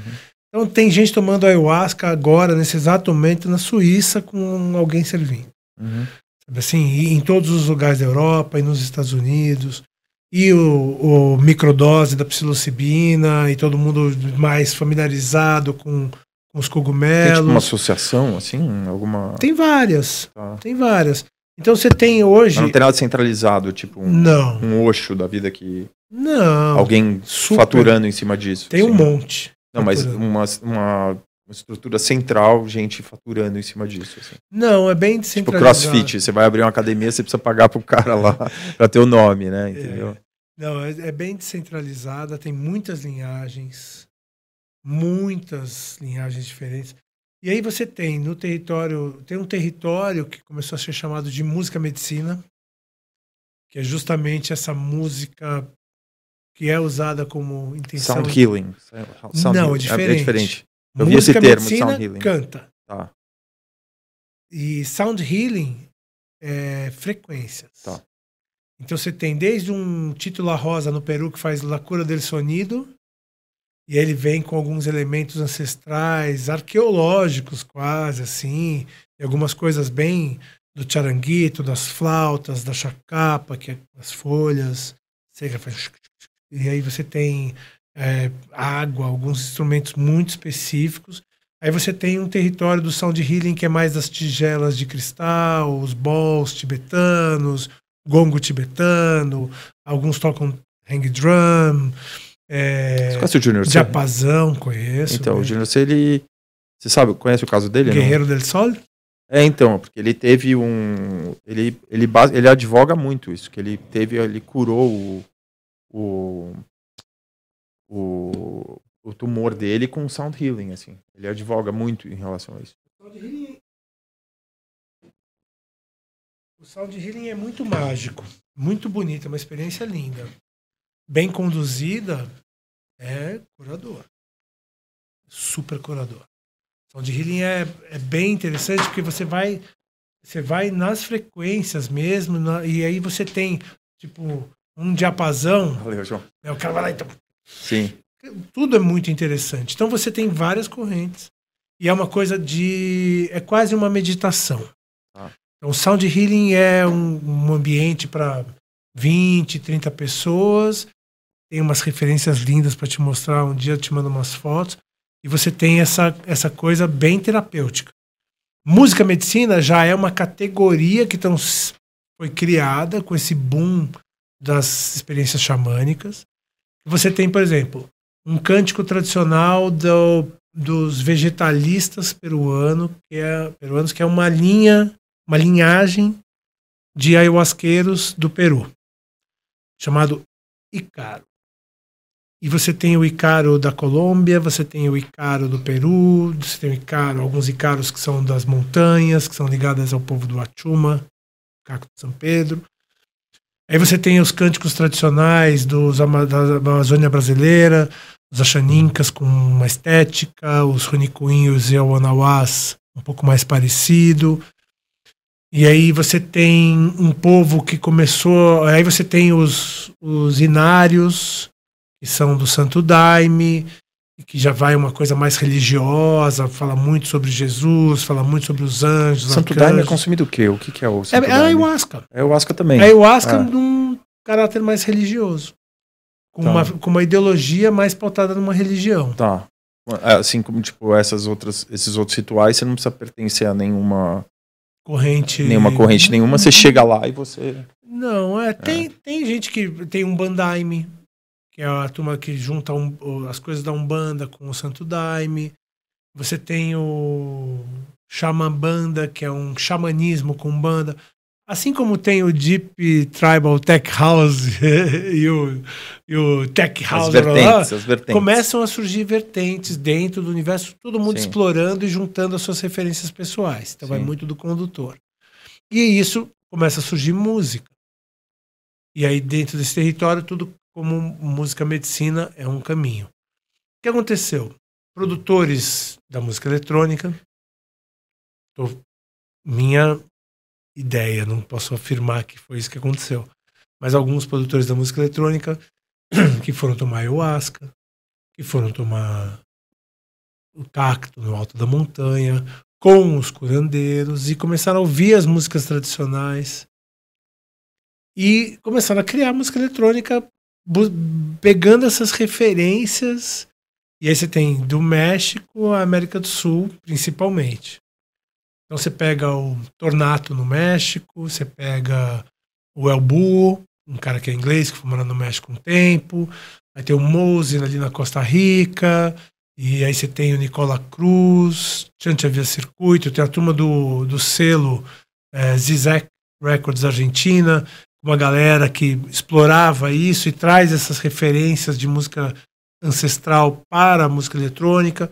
Lá atrás, na época do trance psicodélico, já tinha galera fazendo uns remixes, um- um- trazendo um pouco de mantra, Uhum. né, trazia um pouco daqueles elementos do budismo, algumas referências disso nos Música sons indiana, né? Bastante. da música indiana. Aí você tem uma galera fazendo uma coisa que eu, por enquanto, eu, eu, eu batizei, mas é uma coisa minha, de, dos neopsicodélicos, que é um BPM lá embaixo. Quando muito chega a 120. E a gente, na época do, do trance, lembrava que era 150, 160. A qualquer música, né? 170. Trance, techno, Ba drum bass, baixou baixou o. BPM para 100 BPM, 90 BPM, mas uma coisa extremamente psicodélica, linda. Tem aquele Bass Ventzen, tem a turma do, dos Estados Unidos, tem uma galera da pesada fazendo um sonzeira, e tudo isso está dentro desse universo. A coisa mais latino-americana foi criada uma categoria chamada de folktrônica Uhum. surgiu um nome. Mas que não dialoga exatamente com, com o esse novo, essa nova psicodelia desses produtores. Vale muito a pena ver o Cerclé do Bass Ventzen. Uhum. Muito. Se não me engano, eu vi. no, no Egito. Isso. No Egito não, Turquia. É. Eu... Que tá sentado no alto de uma montanha. Isso, pode ser. irado, um É. sonsaço lindo, chique. Então tem essa onda. E essa onda, eu acho que ela aponta para um, um potente universo a ser explorado pós-pandemia. Porque ela é um convite a você. A, a tudo que tinha de legal da rave, né? Vai para o meio do mato, vai para um lugar de natureza incrível, monta um set chocante e organiza um line-up para uma experiência musical no meio da natureza. Não precisa ficar três dias. Porque a gente está falando de uma geração mais nova, que vem com uma nova consciência, que está ligada à saúde, que está ligada ao bem-estar, que está ligada a uma alimentação mais saudável, que toma kombucha, que sabe assim toma smoothies e vai para esse é, vegetarianos, veganos, ou pessoas que estão equilibrando melhor a- a- o plant-based com então assim é uma turma que pratica yoga, que está meditando, ou seja, tem uma geração nova que vai buscar e vai surgir essa, essa nova configuração de rave sem a necessidade de ser a parada do mais doidão e sim de estar vivendo essa experiência no meio da natureza com esse som. Então eu acredito que o, um dos territórios pós-pandemia para realmente promover experiências incríveis vai ser um ressurgimento do Lago da Circuito, sabe assim? Sim, sim. Só que com essa pegada de você chegar de manhã, fazer uma yoga, ter uma alimentação saudável, começar um som, ter uma, alguém falando alguma coisa bacana que te, te traz pra uma interiorização. É, eu acho que para você fazer um festival ou uma festa, alguma festa acho que é mais simples, mas você fazer um festival alguma coisa e você não pensar, hoje em dia você vai ser muito cobrado se você não tiver um lado pensando tanto na alimentação mais saudável ou num, numa parada de bem-estar, alguma coisa se oferecer uma opção da experiência de bem-estar e comida orgânica, é, energia sustentável. Você não fala Cuidado disso, com lixo. é, a, a, a molecada já te cobra de você, as marcas que vão conversar com você vão cobrar isso de você. Total. Tudo bem, mas cadê o. Que planeta que você tá, nego? Cadê o projeto aqui de sustentabilidade do teu festival? Cadê o Exatamente. inclusão social? Quem tá aqui? Tá, mas tem diversidade aí nas pessoas que tá contratando? Ah, não, não prestamos atenção nisso. Ah, tá bom. Eu só anoto, assim. Não vai não vai estar inserido Não no tá inserido em nada. É. Da nova, do novo comportamento que a gente precisa ter, né? É, ao mesmo tempo, eu percebo que as marcas, cara, as multinacionais, assim, eu acho que elas estão comprando essas pessoas muito barato, assim. Você vê que o o cara continua com tendo o sweatshop na China, mas ele tem o loginho coloridinho dele lá, e ele contratou a pessoinha X aqui, e aí tá todo mundo, ah, que legal, essa marca, não sei o quê. E os caras continuam com a prática predatória igualzinha. Entendeu? Então, eu, eu perce- essas coisas também... é, Eu estou confiante na revolução. Na revolução da consciência. Sim. Sabe assim? Eu estou confiante no investimento de impacto. Estou confiante no ESG. Confiante, cara. Porque assim, primeiro que você não consegue mais esconder. Então, por mais que você tenha toda essa potência de tentar manter a verdade escondida de que você é um predador, isso vai vir à tona. Então a gente está num mundo que os segredos estão difíceis de Tem serem atura, mas às vezes é guardados. varrido.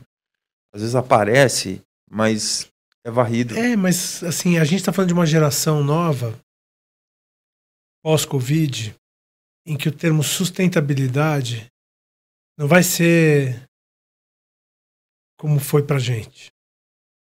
Ele realmente vai ser uma mudança de comportamento. Olha as inundações na Alemanha, que estão 100% atreladas ao aquecimento global.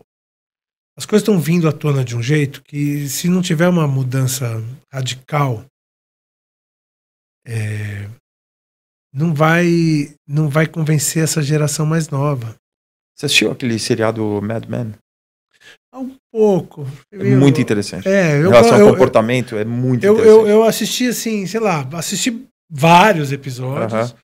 Mas é, não consegui ver até o fim porque fui vendo outras coisas. Foi entrando cara, coisas é, mais É novas. muito interessante em relação ao comportamento. Por exemplo, o cara vai lá, tem um episódio que ele vai com a família fazer um piquenique no parque. Aí ele tá lá, tal, eles comem, tal, bate um papo, tal, ah, vambora, vambora. A mulher pega o, o pano do piquenique, ela levanta e faz assim, ó. Eu caio tudo no chão, o cara tá tomando a Budweiser, ele pega a massa e faz assim, ó. Aí eles entram no carro e vão embora, assim, sabe? Mas, cara, na época era uma prática normal, super normal, que pra gente já, né, nossos pais faziam isso, né? Eu lembro meu pai pegava fralda, a gente indo pro, pro rio jogava pela janela, assim. E o. E o. E, e, cara, é uma cena muito chocante, assim. Você fala assim, meu, consegue ver um negócio desse, assim, e os caras fizeram de propósito, né? Pra, claro. Pra chocar a visão de hoje, que é uma coisa impensável, né? Um negócio desse. Por isso que eu acho que a revolução é da consciência. Sim. Né? Então, o trabalho que a gente tem como.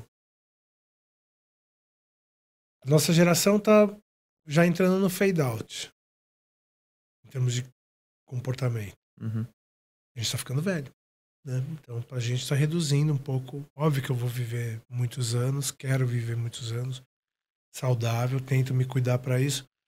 Mas, assim, a gente vai poder, quem sabe, trabalhando nesse território da consciência, desenvolvendo enchendo a mochila de ferramenta, de coisas que são repertórios importantes, a gente pode, de alguma forma, ser aquele ancião da tribo que é, é respeitado. Mas, é, mas a, mudar, a revolução não somos nós, não, mas que não. temos a capacidade é, de fazer. Faz 30 anos que você tinha 20 anos. Exatamente. Muito então, essa geração. Greta, é, essa geração jovem que está presa em casa há dois anos, viveu uma experiência que a gente não viveu. E o, o, o que. Talvez em época de guerra, né? Nossos avós. Talvez. Nossos avós. É. E o gatilho para a consciência e para uma mudança, para uma transformação, é a dor. Sem dor, não tem mudança. É ruptura. A dor causa a necessidade de mudança. E a gente está vivendo essa dor no aspecto da né, sanitário de uma pandemia global realmente complexa, difícil, no aspecto dos valores humanos, Cuba, nova Carta Constituinte do Chile, as guerras que não terminam e cada hora surge uma coisa nova, o a extrema direita é, né, neonazista, mas Black, Lives, teve, Black Lives Matter. Sim, a gente vive no samsara, budismo, né? Um loop neurótico infinito.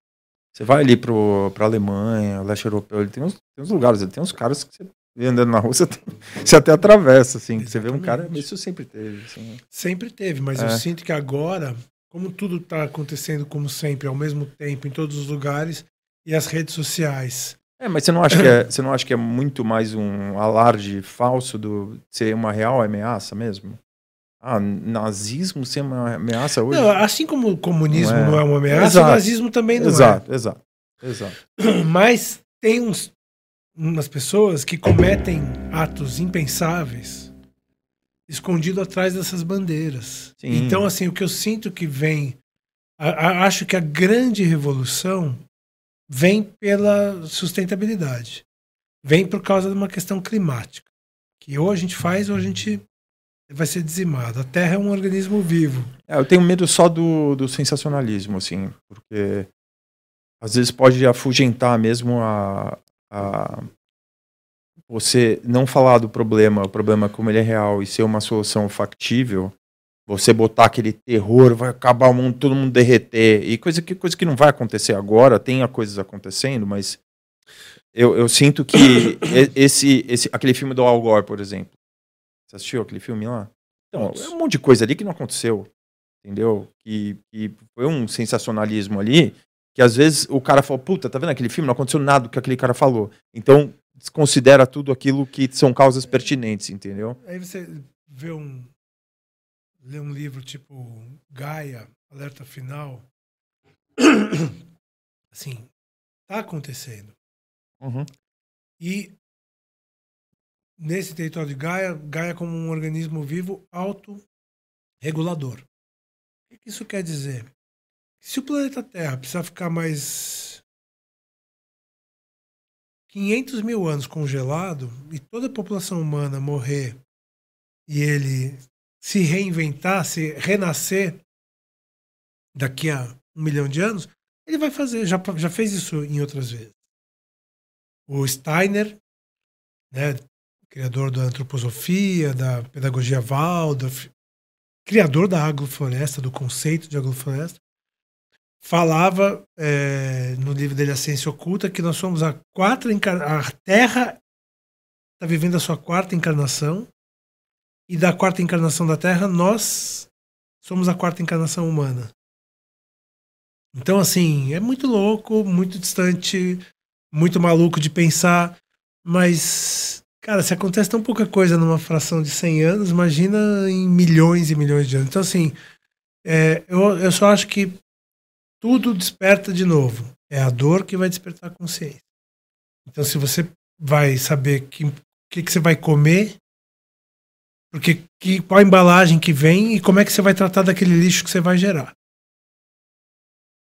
Aí você vai pegar o, o se você tem uma dieta plant-based, você vai pegar quase todos os resíduos orgânicos e vai poder aproveitar numa compostagem que vai alimentar o teu tuas plantas e o teu jardim. Come carne, não? Não. Você é carne é vermelha, não. Você é vegano, não? Não.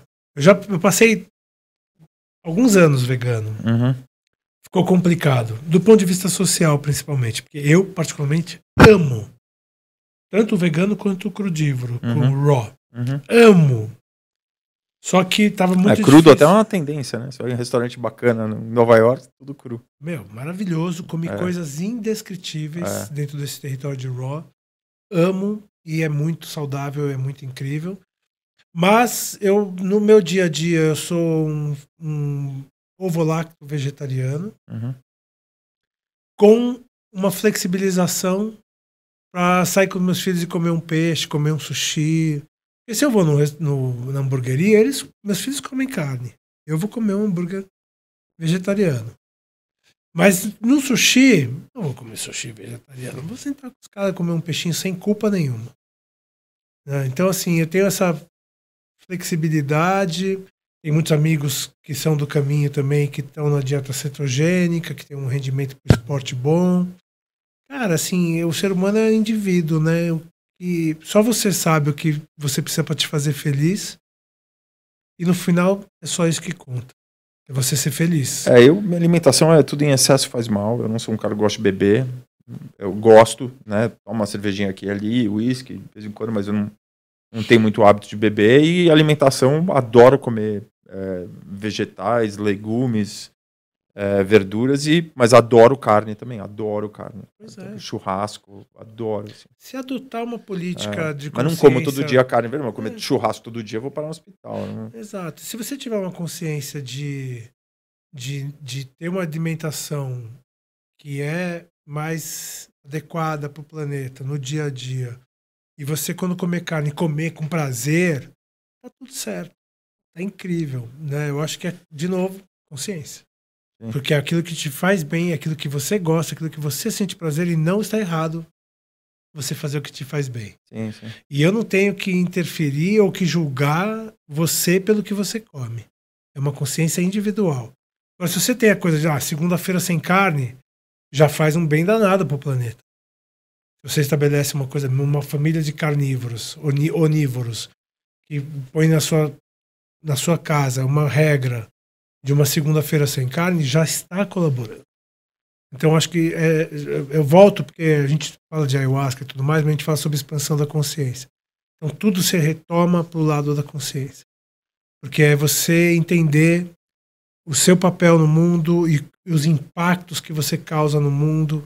E essa consciência é social, é ambiental, né, da alimentação, mas também é da empatia, também é da compaixão. Então, é, esse é um território que me trouxe um ganho de qualidade de vida muito grande nos últimos anos, que eu resolvi compartilhar, eu resolvi promover. E os retiros, e as cerimônias, e os trabalhos com medicinas, ou simplesmente uma roda de mantras, tudo trabalha dentro desse universo de você sustentar uma frequência vibracional que seja saúde, amor. Gosto de dizer assim, só existe o amor, o resto é ignorância. E tudo que a gente vive dos extremos é pela falta de amor. Parece papo hippie, maluco, mas é, é a pura verdade. Você vai julgar uma pessoa que está na rua craqueiro. Vai fazer aquela atitude preconceituosa de mudar de lado, de querer distância. E é, Meu problema é com o cheiro, basicamente. O resto Sim. eu não ligo, pô, sento aqui, o cara toma uma cerveja numa boa. Não, mas aí você tem. Você olha para aquilo e você já julga. Sim.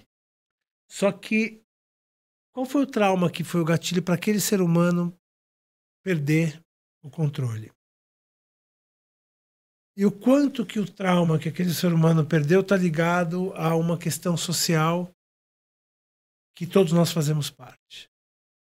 Então não dá para julgar, tem que acolher. Não quer dizer que você vai levar para o bar para sentar junto, tomar uma, tomar uma junta, mas também não vai julgar e não vai ter nojo.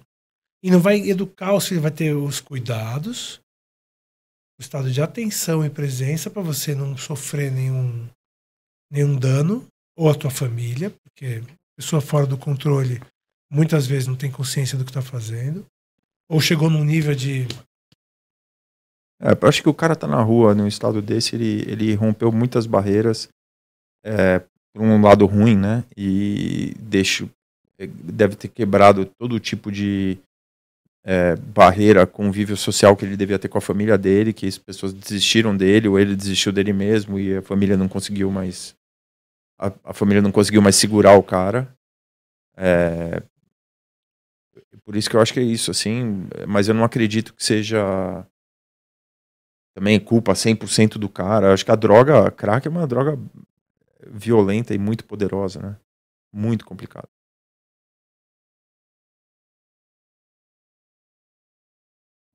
Todas as drogas são. Cocaína, crack, todas em excesso. Tem gente que não pode com maconha, pode despertar um, uma coisa ruim. Então, assim, cada um é cada um. Cocaína eu já perdi muito amigo por causa de cocaína. É, eu também. Perderam a vida. Também. É, é terrível. Heroína, né? As inas, de uma forma geral, né? É, são mais perigosas. Mas, enfim, viver não é tão simples, né? Tem você muito... tomou vacina?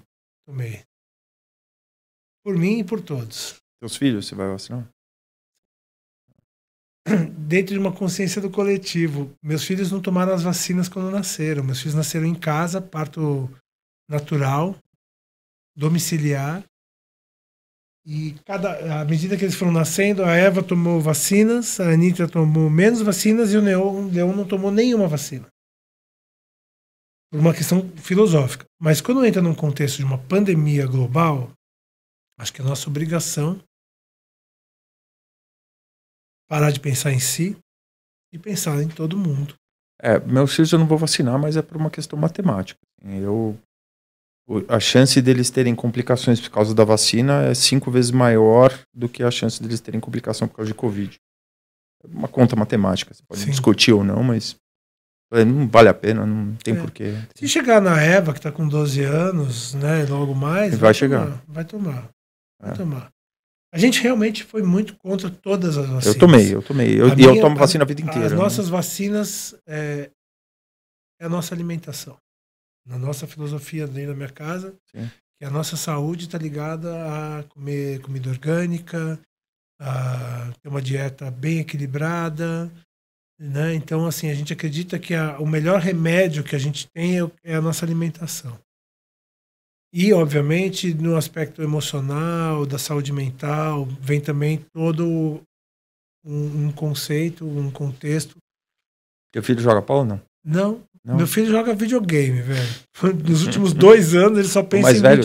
também? O mais velho? O mais velho não, o mais velho gostava, gostava de handball, mas não levou tão assim a sério, nada. Pô, Bull é puto esporte. né? é, nada bem de físico, prática né? esportiva.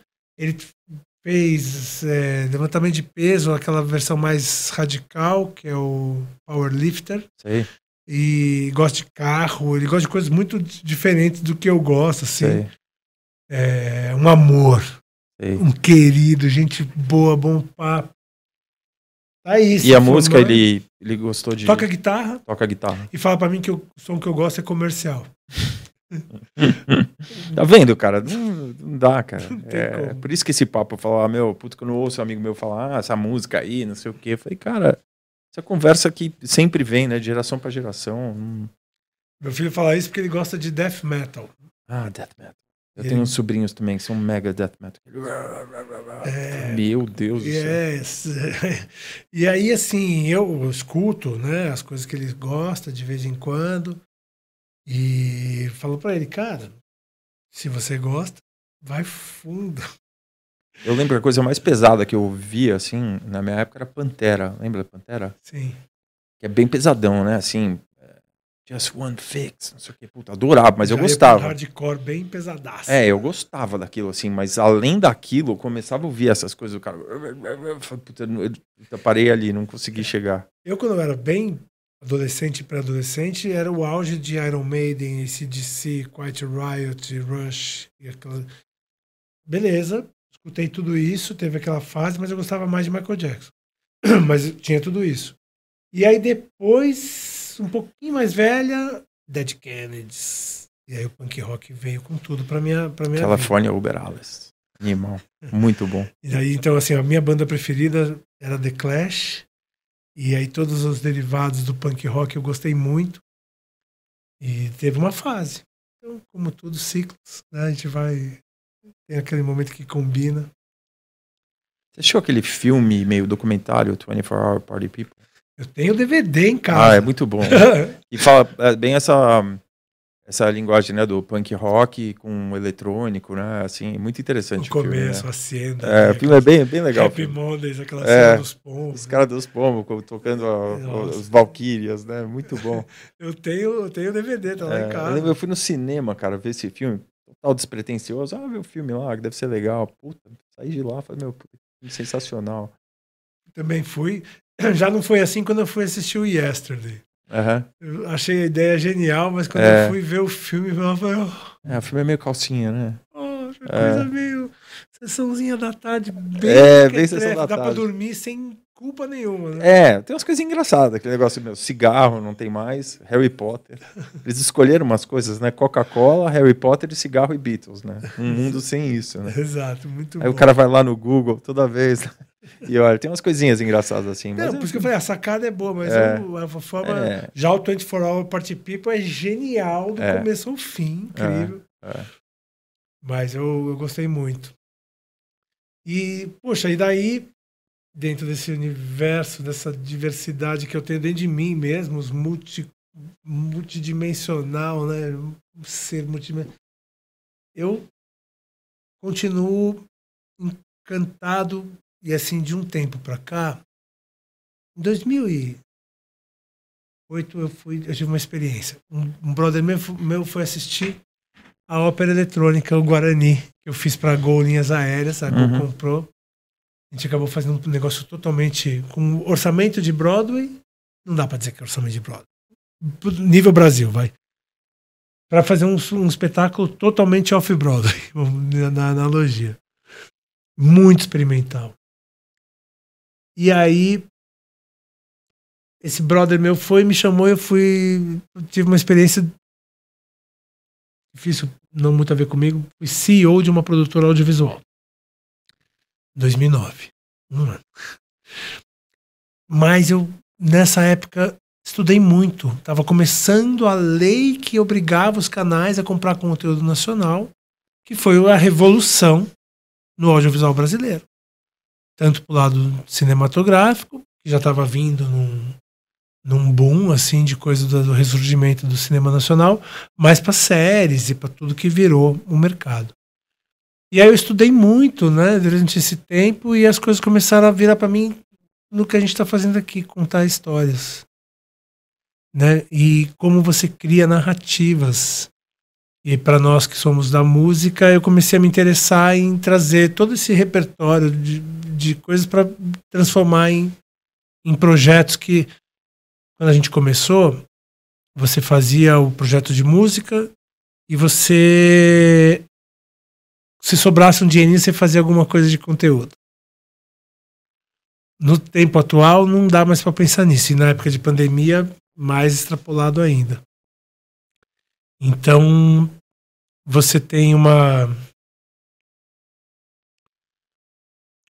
Uma possibilidade de explorar pontos de vista, né, com essas, essas tecnologias que a gente tem disponíveis. E aí vim de lá para cá, amadurecendo, sempre tentando criar, sempre tentando criar, fazer. Naquela época da Maria Bonita eu criei uma série, escrevi uma série com com Marcos Boff. Eu falei do Marcos Boff lá atrás, mas eu, vale um, um highlight assim. Com ele a gente fez trouxe o Sonar para o Brasil com a Nokia em 2004, fez o Nokia Trend em 2005, fizemos o Motomix em 2006 Automix é o projeto que o Guilherme mais fala, né? Que ele é a, é a joia da vida dele, né? E teve aquele ano específico que, ele, que eu parei de trabalhar com a Nokia, que ele me chamou, que foi o ano que deu aquela cagada monstra de liberações. E o projeto quase foi cancelado, mas no final a gente acabou fazendo. Foi incrível. E aí a gente criou o Planeta Terra juntos, com, dentro da BFerraz, para a BFerraz. E fizemos a curadoria, o booking do Planeta Terra há muito tempo. E aí, quando a gente montou o áudio, o Bofa foi, virou o talent buyer da áudio. E a gente passou realmente de 2002 até 2018, 2017. Não lembro exatamente qual foi o ano que ele voltou para BH. Fazendo muitas coisas muito Ele está em BH hoje? Tá. Ele foi trabalhar com prefeito, na prefeitura de BH, com o departamento de turismo. E saiu um pouco do território da cultura e da música, mas é um professor. E aí a gente em 2000, fiz essa ópera eletrônica. O Roberto me chamou para Maria Bonita Filmes. Fui para Maria Bonita, escrevi essa série que na época chamava Rebola SA e que agora, depois de 11 anos, finalmente foi viabilizada, em parceria com com Condizila e com a My Mama, que é uma produtora super legal financiado pelo YouTube Originals. E estamos fazendo uma série. Vou pegar uns aviões aí, vou parar numas quebradas. É, baile funk, é, seis episódios da primeira temporada. Baile funk, São Paulo, reggaeton, Porto Rico. É, brega funk, Recife. Dance Hall, Jamaica.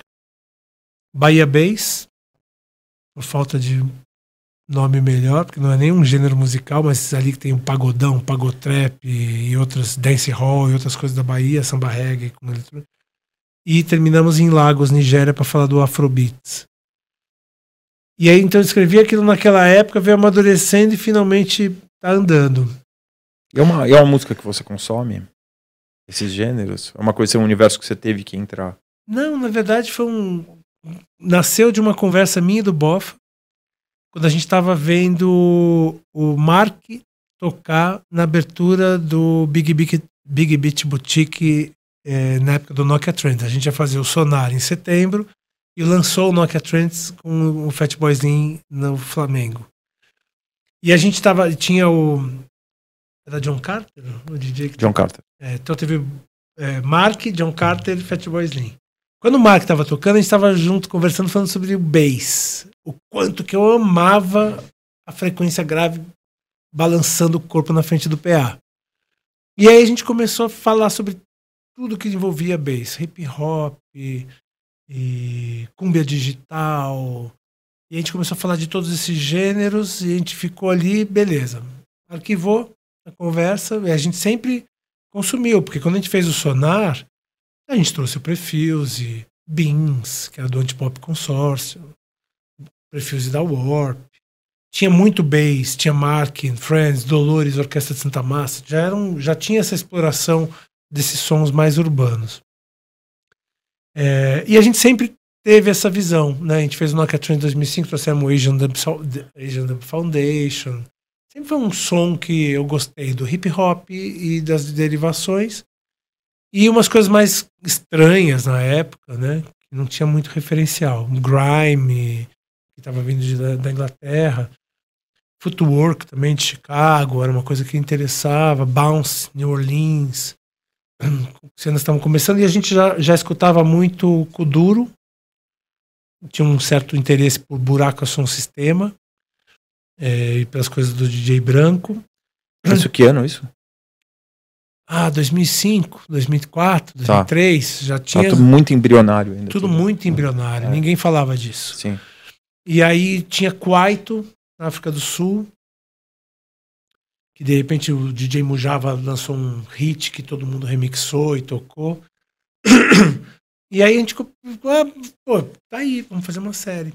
Na época eu chamei de Rebola SA, mas aí, ao longo dos anos eu fui amadurecendo, pintou uma oportunidade com o National Geographic. Eu falei, puta, Rebola SA em inglês vira Twerk SA. Já reduz a um gênero de dança e música, vai ficar pequeno pro que a série pretende. Aí me veio um insight, virou The Beat Diaspora, deu um novo nome. Justamente porque não era uma ideia muito de falar uma narrativa cronológica, e sim um mapeamento do que está acontecendo agora no mundo uma diáspora dos beats contemporâneos das quebradas do mundo. Tipo, as coisas acontecendo paralelamente. Tudo que está acontecendo paralelamente, oriundo de uma miscigenação racial, de um ritmo, um jeito de dançar que a pele preta tem uma certa diferença, bicho. Tem uns brancos que dançam bem, mas não dá para comparar, né? É, Todo mundo usa MPC? Não. Não? Não, tem várias, várias porque coisas. tem uma base eletrônica, várias, sim, né? Sim, é. tudo é eletrônico. Sim.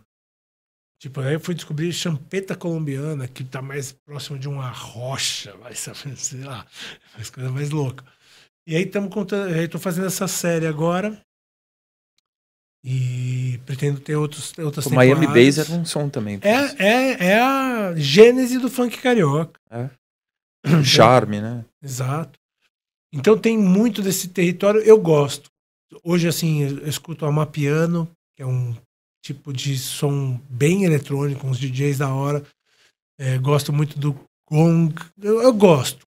gosto de dub, gosto de dance hall, gosto.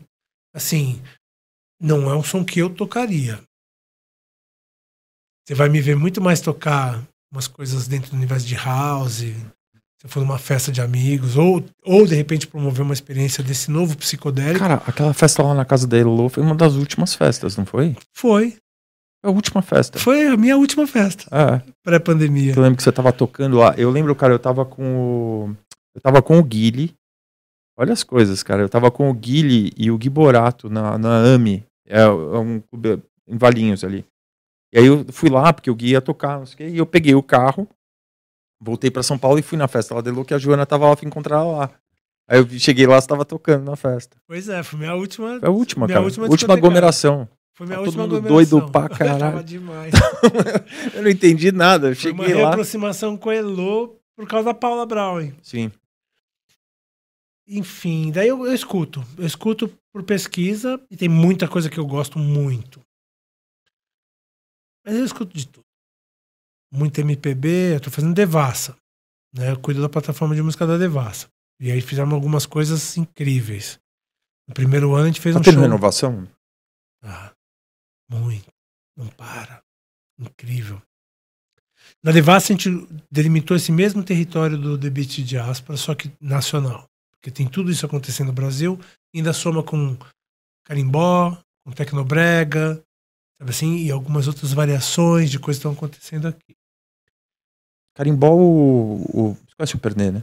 Conheço. Então, ele trouxe, por causa do... Do, do Alter do Chão, do, do Alter do Chão do Réveillon dele, lá do Vai Tapajós, ele, ano passado, retrasado, ele trouxe uma banda de carimbó lá pra tocar numas festas dele aqui, que ele fazia a festa do Réveillon. Delicioso. E botava os caras lá pra tocar assim e tal. Então é legal que ele traz a cultura de lá pra cá, pra São Paulo, porque um pessoal, às vezes, que nem vai no Réveillon dele, mas tem experiencia um pouco tanto a cozinha quanto as bandas, né? Que ele traz de lá para os caras se apresentarem aqui, entendeu?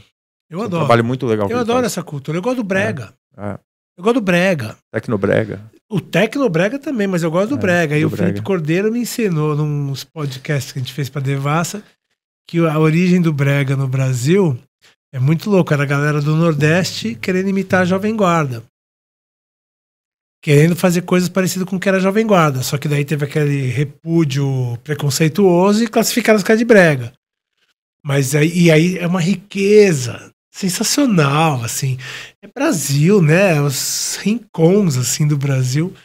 Eu adoro, eu trabalhei com o Jalu, né? Tecnobrega é quando começa, eles começam a inventar muito na produção, umas roupas meio de, de espaçonave, As aparelhagens. as que são aparelhagens. uns puta sound system incrível. É, E junta guitarrada, carimbó, brega com música eletrônica. Tecnobrega. E tem coisas incríveis. Coisas geniais. Eu amo. Trabalhei com o Jalu na época que eu fiz o School Music. E foi muito legal. Baita artista, super criativo. Referências e coisas que, eu, que você não tem, mas vai ampliando, né? Quanto mais repertório você tem, mais aberto você é para o novo. Quanto menos repertório você tem, menos traquejo para você lidar com coisas que são diferentes. sim, sim. Como história, né, cara? Eu lembro, eu sempre falo do. Eu sempre falo do Frank Knuckles, cara, que eu, eu tive o prazer de conhecer ele uma vez, que a gente tocou junto numa festa, e a gente ficou conversando umas duas horas depois. E ele falou, cara, não importa se você é o fodão, você chega lá, você é o DJ mais foda do mundo, o artista mais foda do mundo, cara, se você não tem educação, educação no sentido não só educação boas maneiras ou educação, a educação da história do que você está fazendo mesmo, da, da cultura que você está promovendo ou que você está consumindo.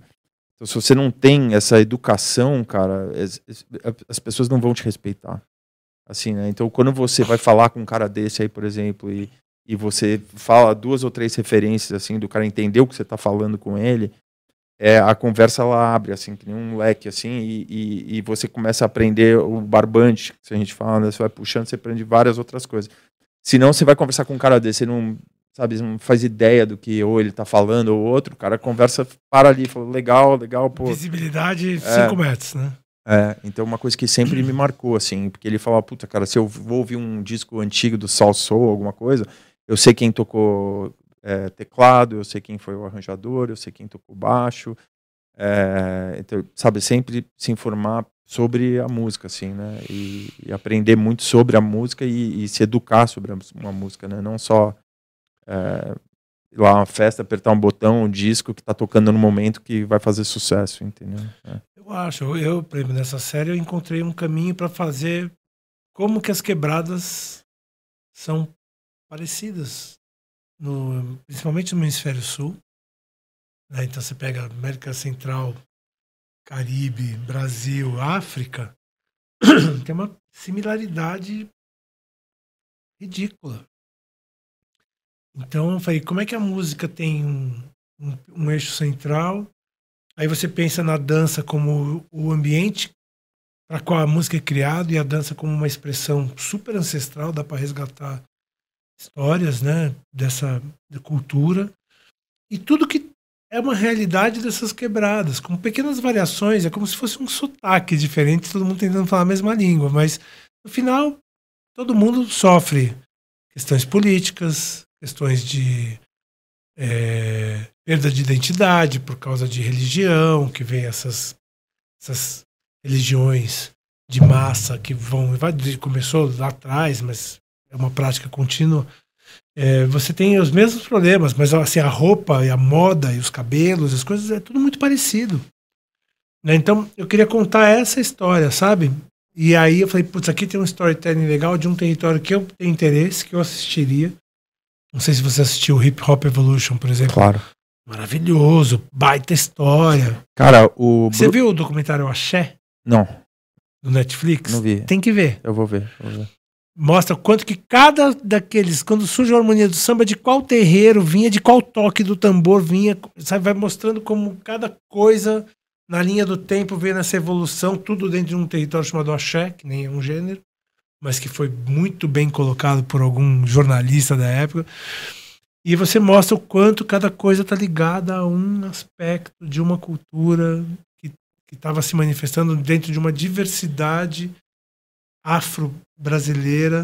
O Bruno Martini teve aqui no, no podcast aqui. Foi o último que a gente veiculou, aliás. E uma vez ele me ligou, ele falou: oh, o que, que você vai fazer hoje? Eu falei, ah, tô aqui numa agência. Fazer. Não, eu tô aqui com o África Bambata. Ele tá aqui com o time dele aqui, ele veio gravar, a gente vai fazer uma música juntos, porque eles se conheceram, ele tava aqui em São Paulo, ah, vai lá no estúdio. E eles se conheceram, resolveram fazer uma música juntos, assim. E, puta, conhecer o cara é bizarro. É. Daí eu vi no filme, eu fui ver depois do documentário, o Hip Hop Evolution. Eu já sabia quem era África Bambata, claro, mas mas é muito impressionante conhecer ele assim também, ele contando as histórias como é que era antigamente. E foi muito isso, cara, que a gente estava falando do do a parte upper class de Nova York, chamando eles para tocar é, porque se interessavam pelo som e a música que devia rolar normalmente devia ser uma musiquinha ali e tal, e os caras chegavam lá com aquele com aquele tempero, meu, e a, a festa vinha abaixo e ele misturava lá o craftwork com as coisas dele lá e, e fazia essa mistura, assim, entendeu? Muito linda a história. Né? É, demais, demais. Muito linda essa história. É, é. Eu assisti agora recentemente a, a, série This is Pop. Recomendo eu assisti também. Muito, assisti muito também. maravilhoso. Eu assisti também. Adorei. É. Quando fala dos suecos, do Max Martin, daquela onda sueca. Impressionante. De... É tudo muito interessante. Puta estética legal. Adoro. É, é. Então a gente vive um momento, meu irmão, que tem. Assim, eu, eu ano passado eu implementei no Brasil a vertical de música da Twitch. Foi contratado uma consultoria, uma curadoria, uma linguagem mesmo que a gente queria trazer, que é dentro do território do ao vivo. Né? Twitch é o ao vivo mesmo. Uhum. E extrapola a música, vai para um lifestyle e fizemos algumas experiências incríveis. Você continua com eles? Não, na verdade foi um contrato de um ano para implementar a vertical de música cresceu quase 800% em seis meses. Os caras não renovaram. A gente contratou o cara para implementar para crescer. Cresceu tudo isso em seis meses, já virou, esquece. Foi impulsionado pela pandemia. Todo mundo em casa querendo consumir sim, conteúdo digital. Sim, sim. Não posso dizer que foi meu talento porque não foi. Ah, mas foi o momento certo, na hora certa. Exato. E a sorte que eu tive era que fui eu escolhido para fazer essa experiência. Sorte, meu, é mais da metade, às vezes, do processo. E né? eu tive, portanto, uma nova experiência dentro de um território de comunidades digitais e um entendimento um pouco sobre formação, sustentação, como engajar. Foi muito legal. Foi uma super experiência. Aí, depois. Então, assim, de um lado, fazendo um canal digital ao vivo. Um não, eram 12 canais. Do outro, escrevendo uma série, viabilizando uma série documental. O encontro do Gil e do Baiana, Gil e Baiana assistem em Salvador para Devassa, gerou um documentário que estava no Globoplay, um vinil. Devia ter trazido um para você. Gostaria, gostaria. Eu, eu tenho lá em casa, eu vou tá te ótimo. entregar. Você me manda seu endereço que eu vou tá mandar te entregar. É, um vinil do Gil do Baiano ao vivo. Foi incrível. Aí fizemos uma série de lives ano passado para Devassa e culminou em Dia da Consciência Negra que, gente, que eu fiz. E aí foi também um download. Por isso que eu falo de repertório. A gente foi fazer uma reunião com o pessoal da Isa, que virou a cara da marca, foi contratada pela Devassa, endorsement, contrato bonito, campanha e tal. E aí a gente ia fazer um show com ela. A gente tinha feito várias lives. A gente ia fazer um show com ela. E aí ela estava, por causa da pandemia, e ela estava também entrando no final de um ciclo para entrar no estúdio gravar o disco novo. Ou seja, desmontou a banda. Pandêmico, ninguém ia poder tocar. Tava sem música nova, porque ainda ia entrar em estúdio. E tava sem show. Ela gravou uma música com o Bruno, aliás. Ah, é, com o Bruno e com o Timbaland. Eu vi. É. E aí, sem show. E aí, quando a gente foi falar com ela, tivemos essa, esse feedback. E aí? Aí a agência com a qual eu trabalho para atender a Devassa, todo mundo de olho arregalado, e o Rossato, o empresário dela, chegou para mim e falou: Coi, vai. Fala aí. O que, que você faria? Que show que você gostaria de fazer com a Isa pela Devassa? Na hora, o pessoal da agência, não, vamos parar tudo, esquece. Vamos voltar, brainstorm. Gente, não tem tempo. Tem tempo. Dá um minutinho aqui que eu tô com. Tá, tá vindo uma mensagem aqui. E aí, brother, veio um download assim. Uou! Aí, vamos lá. Vamos fazer o show da Isa com a orquestra Rumpilés, do maestro Letieri Slate lá de Salvador. É uma orquestra de afro-jazz. É só metais e percussão. Incrível o trabalho deles. Só que daí eu trago algumas umas camadas para fundir o dance hall com, com esses territórios que a, que a base da som da Isa vai flerta com dance hall. Uhum. Pesadão, brisa, bem dance hall, né? E, e vai, vai dar match, vai dar legal. E vamos chamar todo mundo, vamos fazer uma linha do tempo de grandes nomes afro-brasileiros de Salvador, basicamente. Então, vamos trazer Mateus Aleluia, Lazo Matumbi, aliás, tem que ver, Lazo, merece. É, vamos trazer Margarete Menezes, Larissa Luz, da nova geração, Benegão, ou Russo Passapulso, né? Se o Russo não puder. Na verdade, assim, tem esses dois nomes para rimar. Pra, em algum momento a gente fazer um, uma rima. Eu gostaria de trazer o Benegão do Rio. Mas se a gente tiver com problema de verba e precisar trazer só gente de Salvador, russo passa pulso, do Baiano. Acabou que o russo não podia. um show desse tamanho com problema de orçamento. É, não, mas sempre tem. Sim. Sempre tem. Ah, vai ser a passagenzinha tá, do Rio que Quando você vê, problema. você tá cortando tá. o que puder. Entendi. Né? E aí. Ah, e aí no final, vamos fazer lá no Museu do Ritmo, do Carlinhos Brown. Um lugar lindo, e aí como foi alugar o lugar, o Carlinhos Brown ficou sabendo, é parceiro da Isa, pô, Apareceu pergunta lá. se ele quer tocar. É. Aí o Carlinhos, pô, adoraria participar. Realmente foi muito bonito. E aí fizemos esse show incrível. Aí o Letieres, quando eu fui passar o briefing pro Letieres, ele adorou, vamos lá, vamos fazer. Ele falou, vai, Coy, tem mais alguma coisa que você queira pedir para mim desse show? Eu falei, tenho. Ele falou, o quê? Eu falei, subgrave. Falou, tá aí, vamos fazer. Vamos colocar esse subgrave. Vou trazer o DJ, o Chico Correia e o João Meirelles do Baiana System.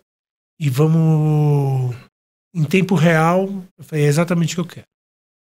Quero umas camadas, não é para pôr beat. Eu quero umas camadas eletrônicas para amplificar o som da orquestra, para levar para uns outros umas outras frequências que os instrumentos não têm. Que a, a amálgama da coisa Exato. toda. É e aí fizemos, então, dois DJs, metade da orquestra mandando sinal para um, metade da orquestra mandando sinal para o outro. E os dois devolvendo em tempo real com o som da orquestra mais as texturas que eles colocaram. E ficou lindo de morrer, foi incrível.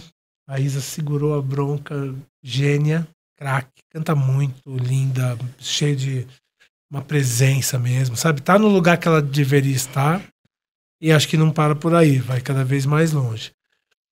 E aí fizemos então esse show lindo que virou um documentário que tá na Globoplay, só não virou disco, a gente até gravou, mas é que pra gravar ao vivo com orquestra já começa a ficar um pouco mais delicado. Então a gente não, não tinha nem budget para mandar finalizar, master, mixar, masterizar e prensar os vinis.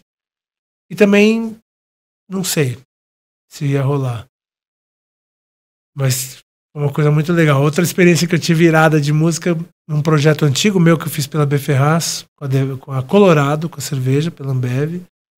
Na época, foi as, as cervejas musicais. Primeiro ano a gente lançou a cerveja Morena Tropicana, com a música do Alceu Valença, que tinha um bucajá na fórmula. Segundo ano a gente fez do Leme ao Pontal, do Tim Maia, com goiabada. Legal. Boa cerveja. Tal, mas o legal é que o projeto eu fiz um vinilzinho 10 polegadas e quatro versões. A original, um remix do Nepal, lindão, bem disco, bem incrível. Um remix, Ele é um craque. Né? Um remix da Bad Sista, também loucão. E um remix do Nuts. Cara, o Nuts fez um negócio muito maluco, incrível. E aí fizemos 300 cópias só para mandar para uns DJs, né? Pra atuar nessas. Agora os... o vinil tá valendo uma grana no Discogs, É. cara, porque foram 300 cópias de um projeto de edição limitada que nunca mais vai sair. Esse é o tipo da coisa que valoriza. Cara, o Discogs, 10 às vezes, eu, é. Discogs, às vezes eu fico. Eu, eu tenho que sair de lá, assim, umas horas. Porque eu começo a entrar em louco, entrar numas assim, eu entro lá, falo, não, só vou comprar uns disquinhos. Aí, de repente, eu vejo a conta assim e falo, puta, cara, preciso, não posso acessar esse site mais, cara. Porque você. Tenho esse problema também. Não, você fala, meu, esse disco, mas como assim esse disco? Eu preciso desse disco. Aí você Exato. fala, como eu, eu não tenho esse disco, eu preciso comprar esse disco. Aí você compra, daí, meu, daí ele não faço nada com o disco. O disco tá lá numa caixa, eu nem ouço. Só dele tá lá, de eu saber que ele tá na minha casa, assim, dá um É. calor por dentro. assim. É, Incrível mas isso. Vinil é isso, É né? isso, cara. É, Coleção de vinil Sim. tem muito disso. sim. Você saber que o disquinho tá lá, que você, Você tem saber ele. que o disquinho tá lá É. e que você vai dar aquele. um- Vai ter aquele dia que você vai querer ouvir aquele disco que você vai colocar pra ouvir. É, é, isso é legal demais, assim, do- da prática de comprar o vinil, né? E, e como é, em que pé que tá esse teu, o, esse teu novo documentário? Esse- a gente tá finalizando. Estamos na fase de roteiros e a gente começa as viagens para abrir câmera provavelmente a partir de setembro. Setembro. Contando também que tem abertura também por, por vacina, ou que os lugares vão estar Exato. para você poder viajar, né? Exato.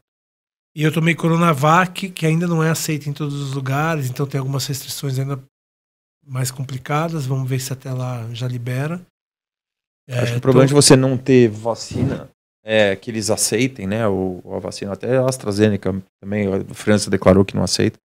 É você ter que fazer quarentena, né? Pois é, eu tô com meu cronograma de filmagem com as quarentenas, tá uma coisa assim inimaginável. Então, mas daí é bom até. Você vai para lugar que você tem que fazer quarentena e aí você aproveita e, e filma. E depois você vai para outro lugar. É, mas e aí? É, E a família? é, família. Uma viagem de 10 dias vira uma viagem de um mês É, fácil, por causa da quarentena. fácil. Sabe assim? Então eram três viagens internacionais.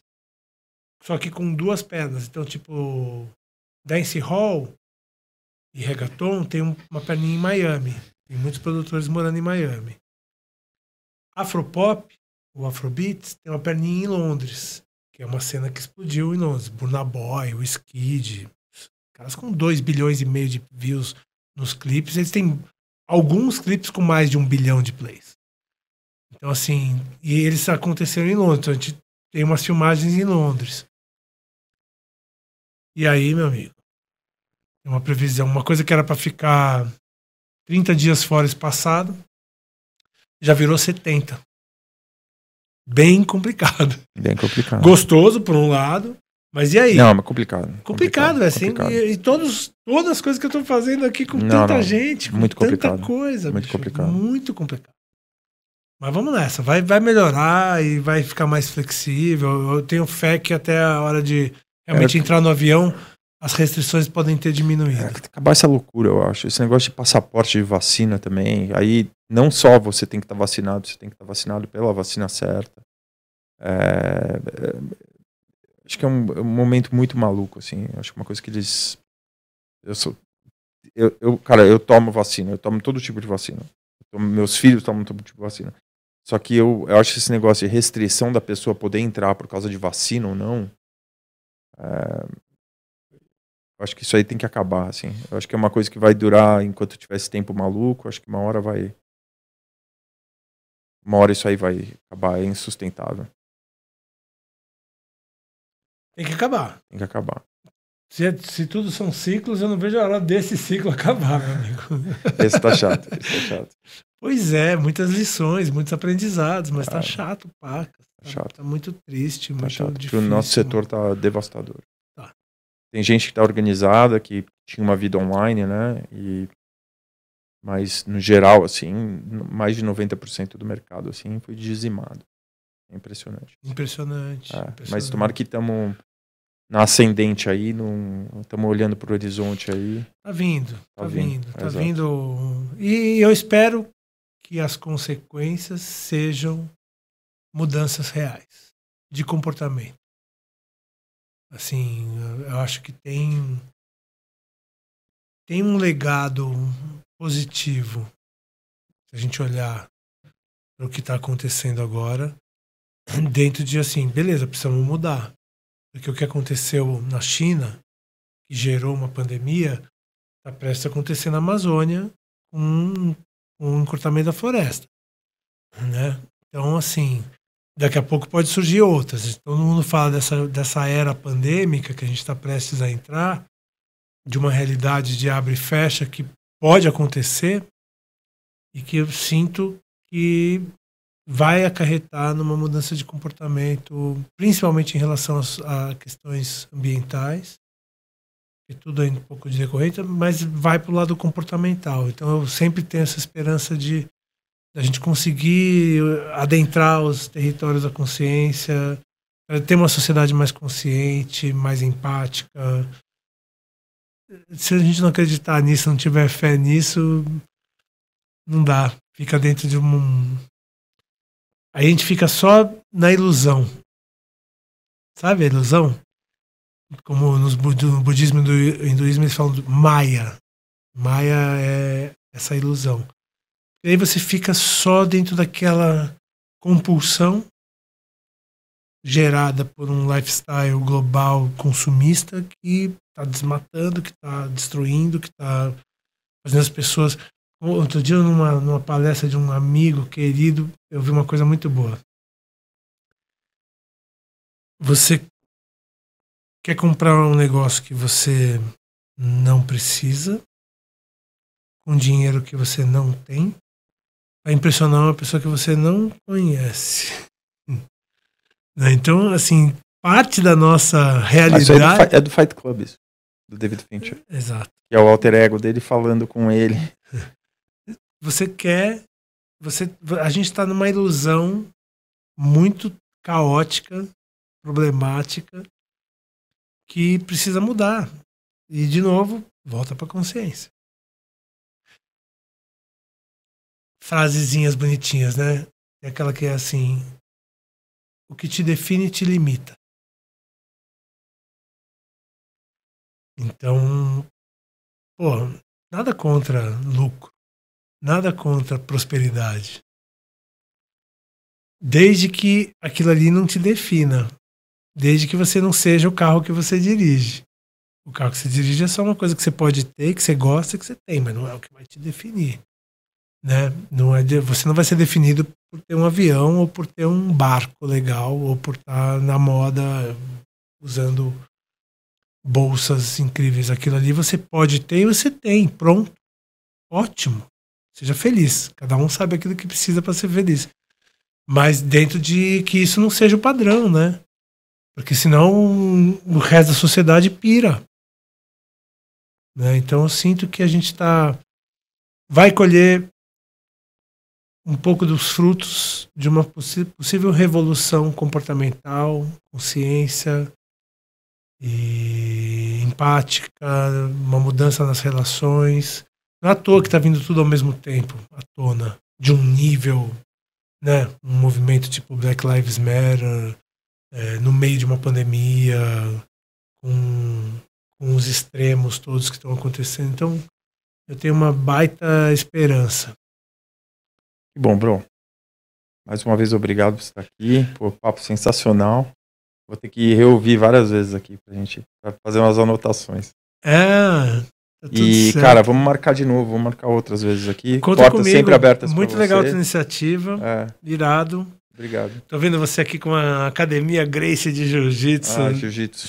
Você tá ligado que eu sou Grace, né? Tô ligado. Tá na minha, do meu DNA. É. Mas eu fui pro lado fanfarrão é. hippie da família. Mas eu olhando aqui agora me trouxe essa, essa ancestralidade minha, assim, os puta guerreiros, né? Sim, sim. Então, feliz por você ter tomado essa iniciativa. Tamo junto. Beijo na família. Obrigado. Valeu. Enzo.